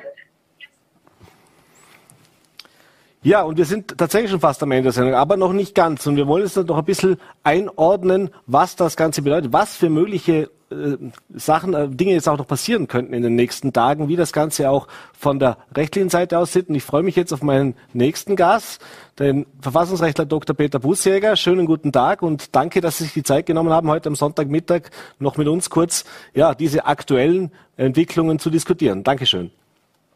Guten Tag. Ja, Dr. Busjäger, jetzt haben wir äh, erlebt, dass der Bundeskanzler gestern seinen Rücktritt oder seinen Schritt auf die Seite verkündet hat, in den, ins Parlament wechselt als Clubobmann und einfacher Mandatar in Anführungszeichen. Äh, jetzt könnte man ja sagen, wir haben vorher schon diskutiert, äh, diese Regierung aus den vier Koalitionen, was für Möglichkeiten haben wir. Äh, aus Ihrer Sicht ein Schritt, der rechtlich vermutlich einwandfrei ist, aber wie sehen Sie diese jüngsten Entwicklungen? Naja, äh, rechtlich ist soweit alles auf Schiene. Die Frage ist, wie die Dinge äh, politisch äh, zu bewerten sind. Das ist aber, wie gesagt, eine politische Diskussion. Äh, für den Verfassungsrechtler ist das an sich der Vorgang, wie er sich jetzt darstellt, ähm, durch die Rahmenbedingungen abgedeckt. Äh, natürlich ähm, war es aber schon äh, abzusehen, dass äh, ein Regierungschef, der so schwer äh, beschädigt ist durch äh, Tatvorwürfe, die jetzt abzuklären sind, deren Wahrheitsgehalt abzuklären sind, nicht weiter dieses Regierungsamt ausüben kann. Und äh, von, auch von daher haben die letzten Ereignisse eine gewisse Konsequenz. Mhm. Jetzt hat der Bundeskanzler bzw. die ÖVP ja gestern schon angekündigt, sie wollen die Aufhebung der Immunität gleich selbst beantragen. Jetzt haben wir gelernt, äh, das geht ja so gar nicht. Das muss ja von außen kommen. Das muss ja über eine Anforderung zum Beispiel der WKSDA erfolgen. Äh, das heißt, das ist im Prinzip eine nette Aussendung, aber ohne jegliche Substanz. Ja, aber der Vorgang ist jetzt auch nicht äh, wahnsinnig kompliziert und äh, man muss jetzt dieses Immunitätsthema, das gegebenen Zusammenhang eher skurril ist, würde ich fast sagen, äh, jetzt nicht äh, besonders äh, hoch äh, hinaufheben. Also es wird aus meiner Sicht, weil es durchaus möglich ist, dass ein Zusammenhang mit der politischen Tätigkeit gegeben ist, äh, eines Antrages der WKStA äh, bedürfen und äh, das Parlament muss dann die Zustimmung zur behördlichen Verfolgung erteilen. Mhm. Und ähm, das wird kein besonders großes äh, Problem sein, nachdem ja alle Beteiligten äh, an, offenbar an der vollen Aufklärung interessiert sind. Mhm. Jetzt haben wir gehört, dass diese, dieser Wechsel, diese Rochade auch hin zum, zum Herrn Schallenberg als neuen Kanzler, äh, gemeinsam Bundespräsident, äh, Parteiobmann Kogler, äh, oder Vizekanzler Kogler und Sebastian Kurz stattgefunden hat. Äh, das heißt, ist jetzt zwar auch nicht alltäglich, aber war das schon geschickt, wie Sie das jetzt gemacht haben von Seiten der ÖVP, dass man das über den Bundespräsidenten praktisch sich auch im Vorfeld jetzt alles schon unter trockene Tücher bringen hat lassen? Ja, war sicherlich nicht ungeschickt. Also, wie gesagt, äh, nachdem es äh, einige Zeit lang äh, dauerte, bis äh, die meines Erachtens richtigen Entscheidungen getroffen wurden, ähm, ist dann der, war dann der weitere Prozess ein eher reibungsloser, so wie es ausschaut. Also ja, äh, es kann jetzt äh, wieder weiter regiert werden und äh, wir können gespannt sein. Ich meine, etwas kann man vielleicht zum Immunitätsthema schon noch sagen. Mhm. Ähm, das spielt natürlich eher dann eine Rolle, wenn weitere Vorwürfe auftauchen sollten, die jetzt mit den jetzt Behandelten nichts zu tun haben. Mhm. Dann stellt sich noch einmal das Immunitätsthema und dann muss noch einmal ähm, der Nationalrat befasst werden. Mhm. Es hat gestern auch schon mal geheißen, dass jetzt eben dieser Wechsel eigentlich theoretisch auch ein bisschen Verzögerung in der ganzen Ermittlungen äh, äh, bedeuten könnte. Oder sehen Sie das nicht so, dass es da, also praktisch der Nutzen vielleicht nicht einmal unbedingt in erster Linie gewollt, aber dass jetzt sozusagen noch einen positiven Nebeneffekt hat mit seinem Rücktritt? Also besondere Verzögerungen erblicke ich nicht. Es, die Zustimmung des Nationalrates gilt sowieso als erteilt, wenn sie nicht äh, äh, spätestens innerhalb von acht Wochen äh, verweigert wird. Also äh, von daher glaube ich nicht wirklich, dass hier äh, Verzögerungen eintreten. Und nachdem ja alle Beteiligten offenbar an einer raschen Fortsetzung äh, des Verfahrens Interesse bekunden, kann ich mir nicht vorstellen, dass das lang dauert. Äh, Im Übrigen gegen andere äh, Beschuldigte kann ja weiter ermittelt werden. Mhm. Aber zum Beispiel, wenn es jetzt eine weitere Hausdurchsuchung geben würde gegen Personen, dann ist ja das doch ein, größere, ein größeres Hemmnis, wie es bislang der Fall war. Eine Hausdurchsuchung bei, im Hause des, äh, des Bundeskanzlers würde nach der jetzigen Situation eines äh, der Zustimmung des Nationalrates bedürfen. Aber das ist erledigt, sobald der Nationalrat seine allgemeine Zustimmung zur Verfolgung des äh, Bundeskanzlers oder früheren Bundeskanzlers und nunmehrigen Clubobmannes erteilt. Mhm. Vielleicht eine persönliche Einschätzung noch zu, zum Abschluss. Äh, jetzt war ja ursprünglich von einem Misstrauensantrag am Dienstag im Parlament die Rede gegen den Bundeskanzler. Der ist jetzt zurückgetreten, denn das hat sich erübrigt.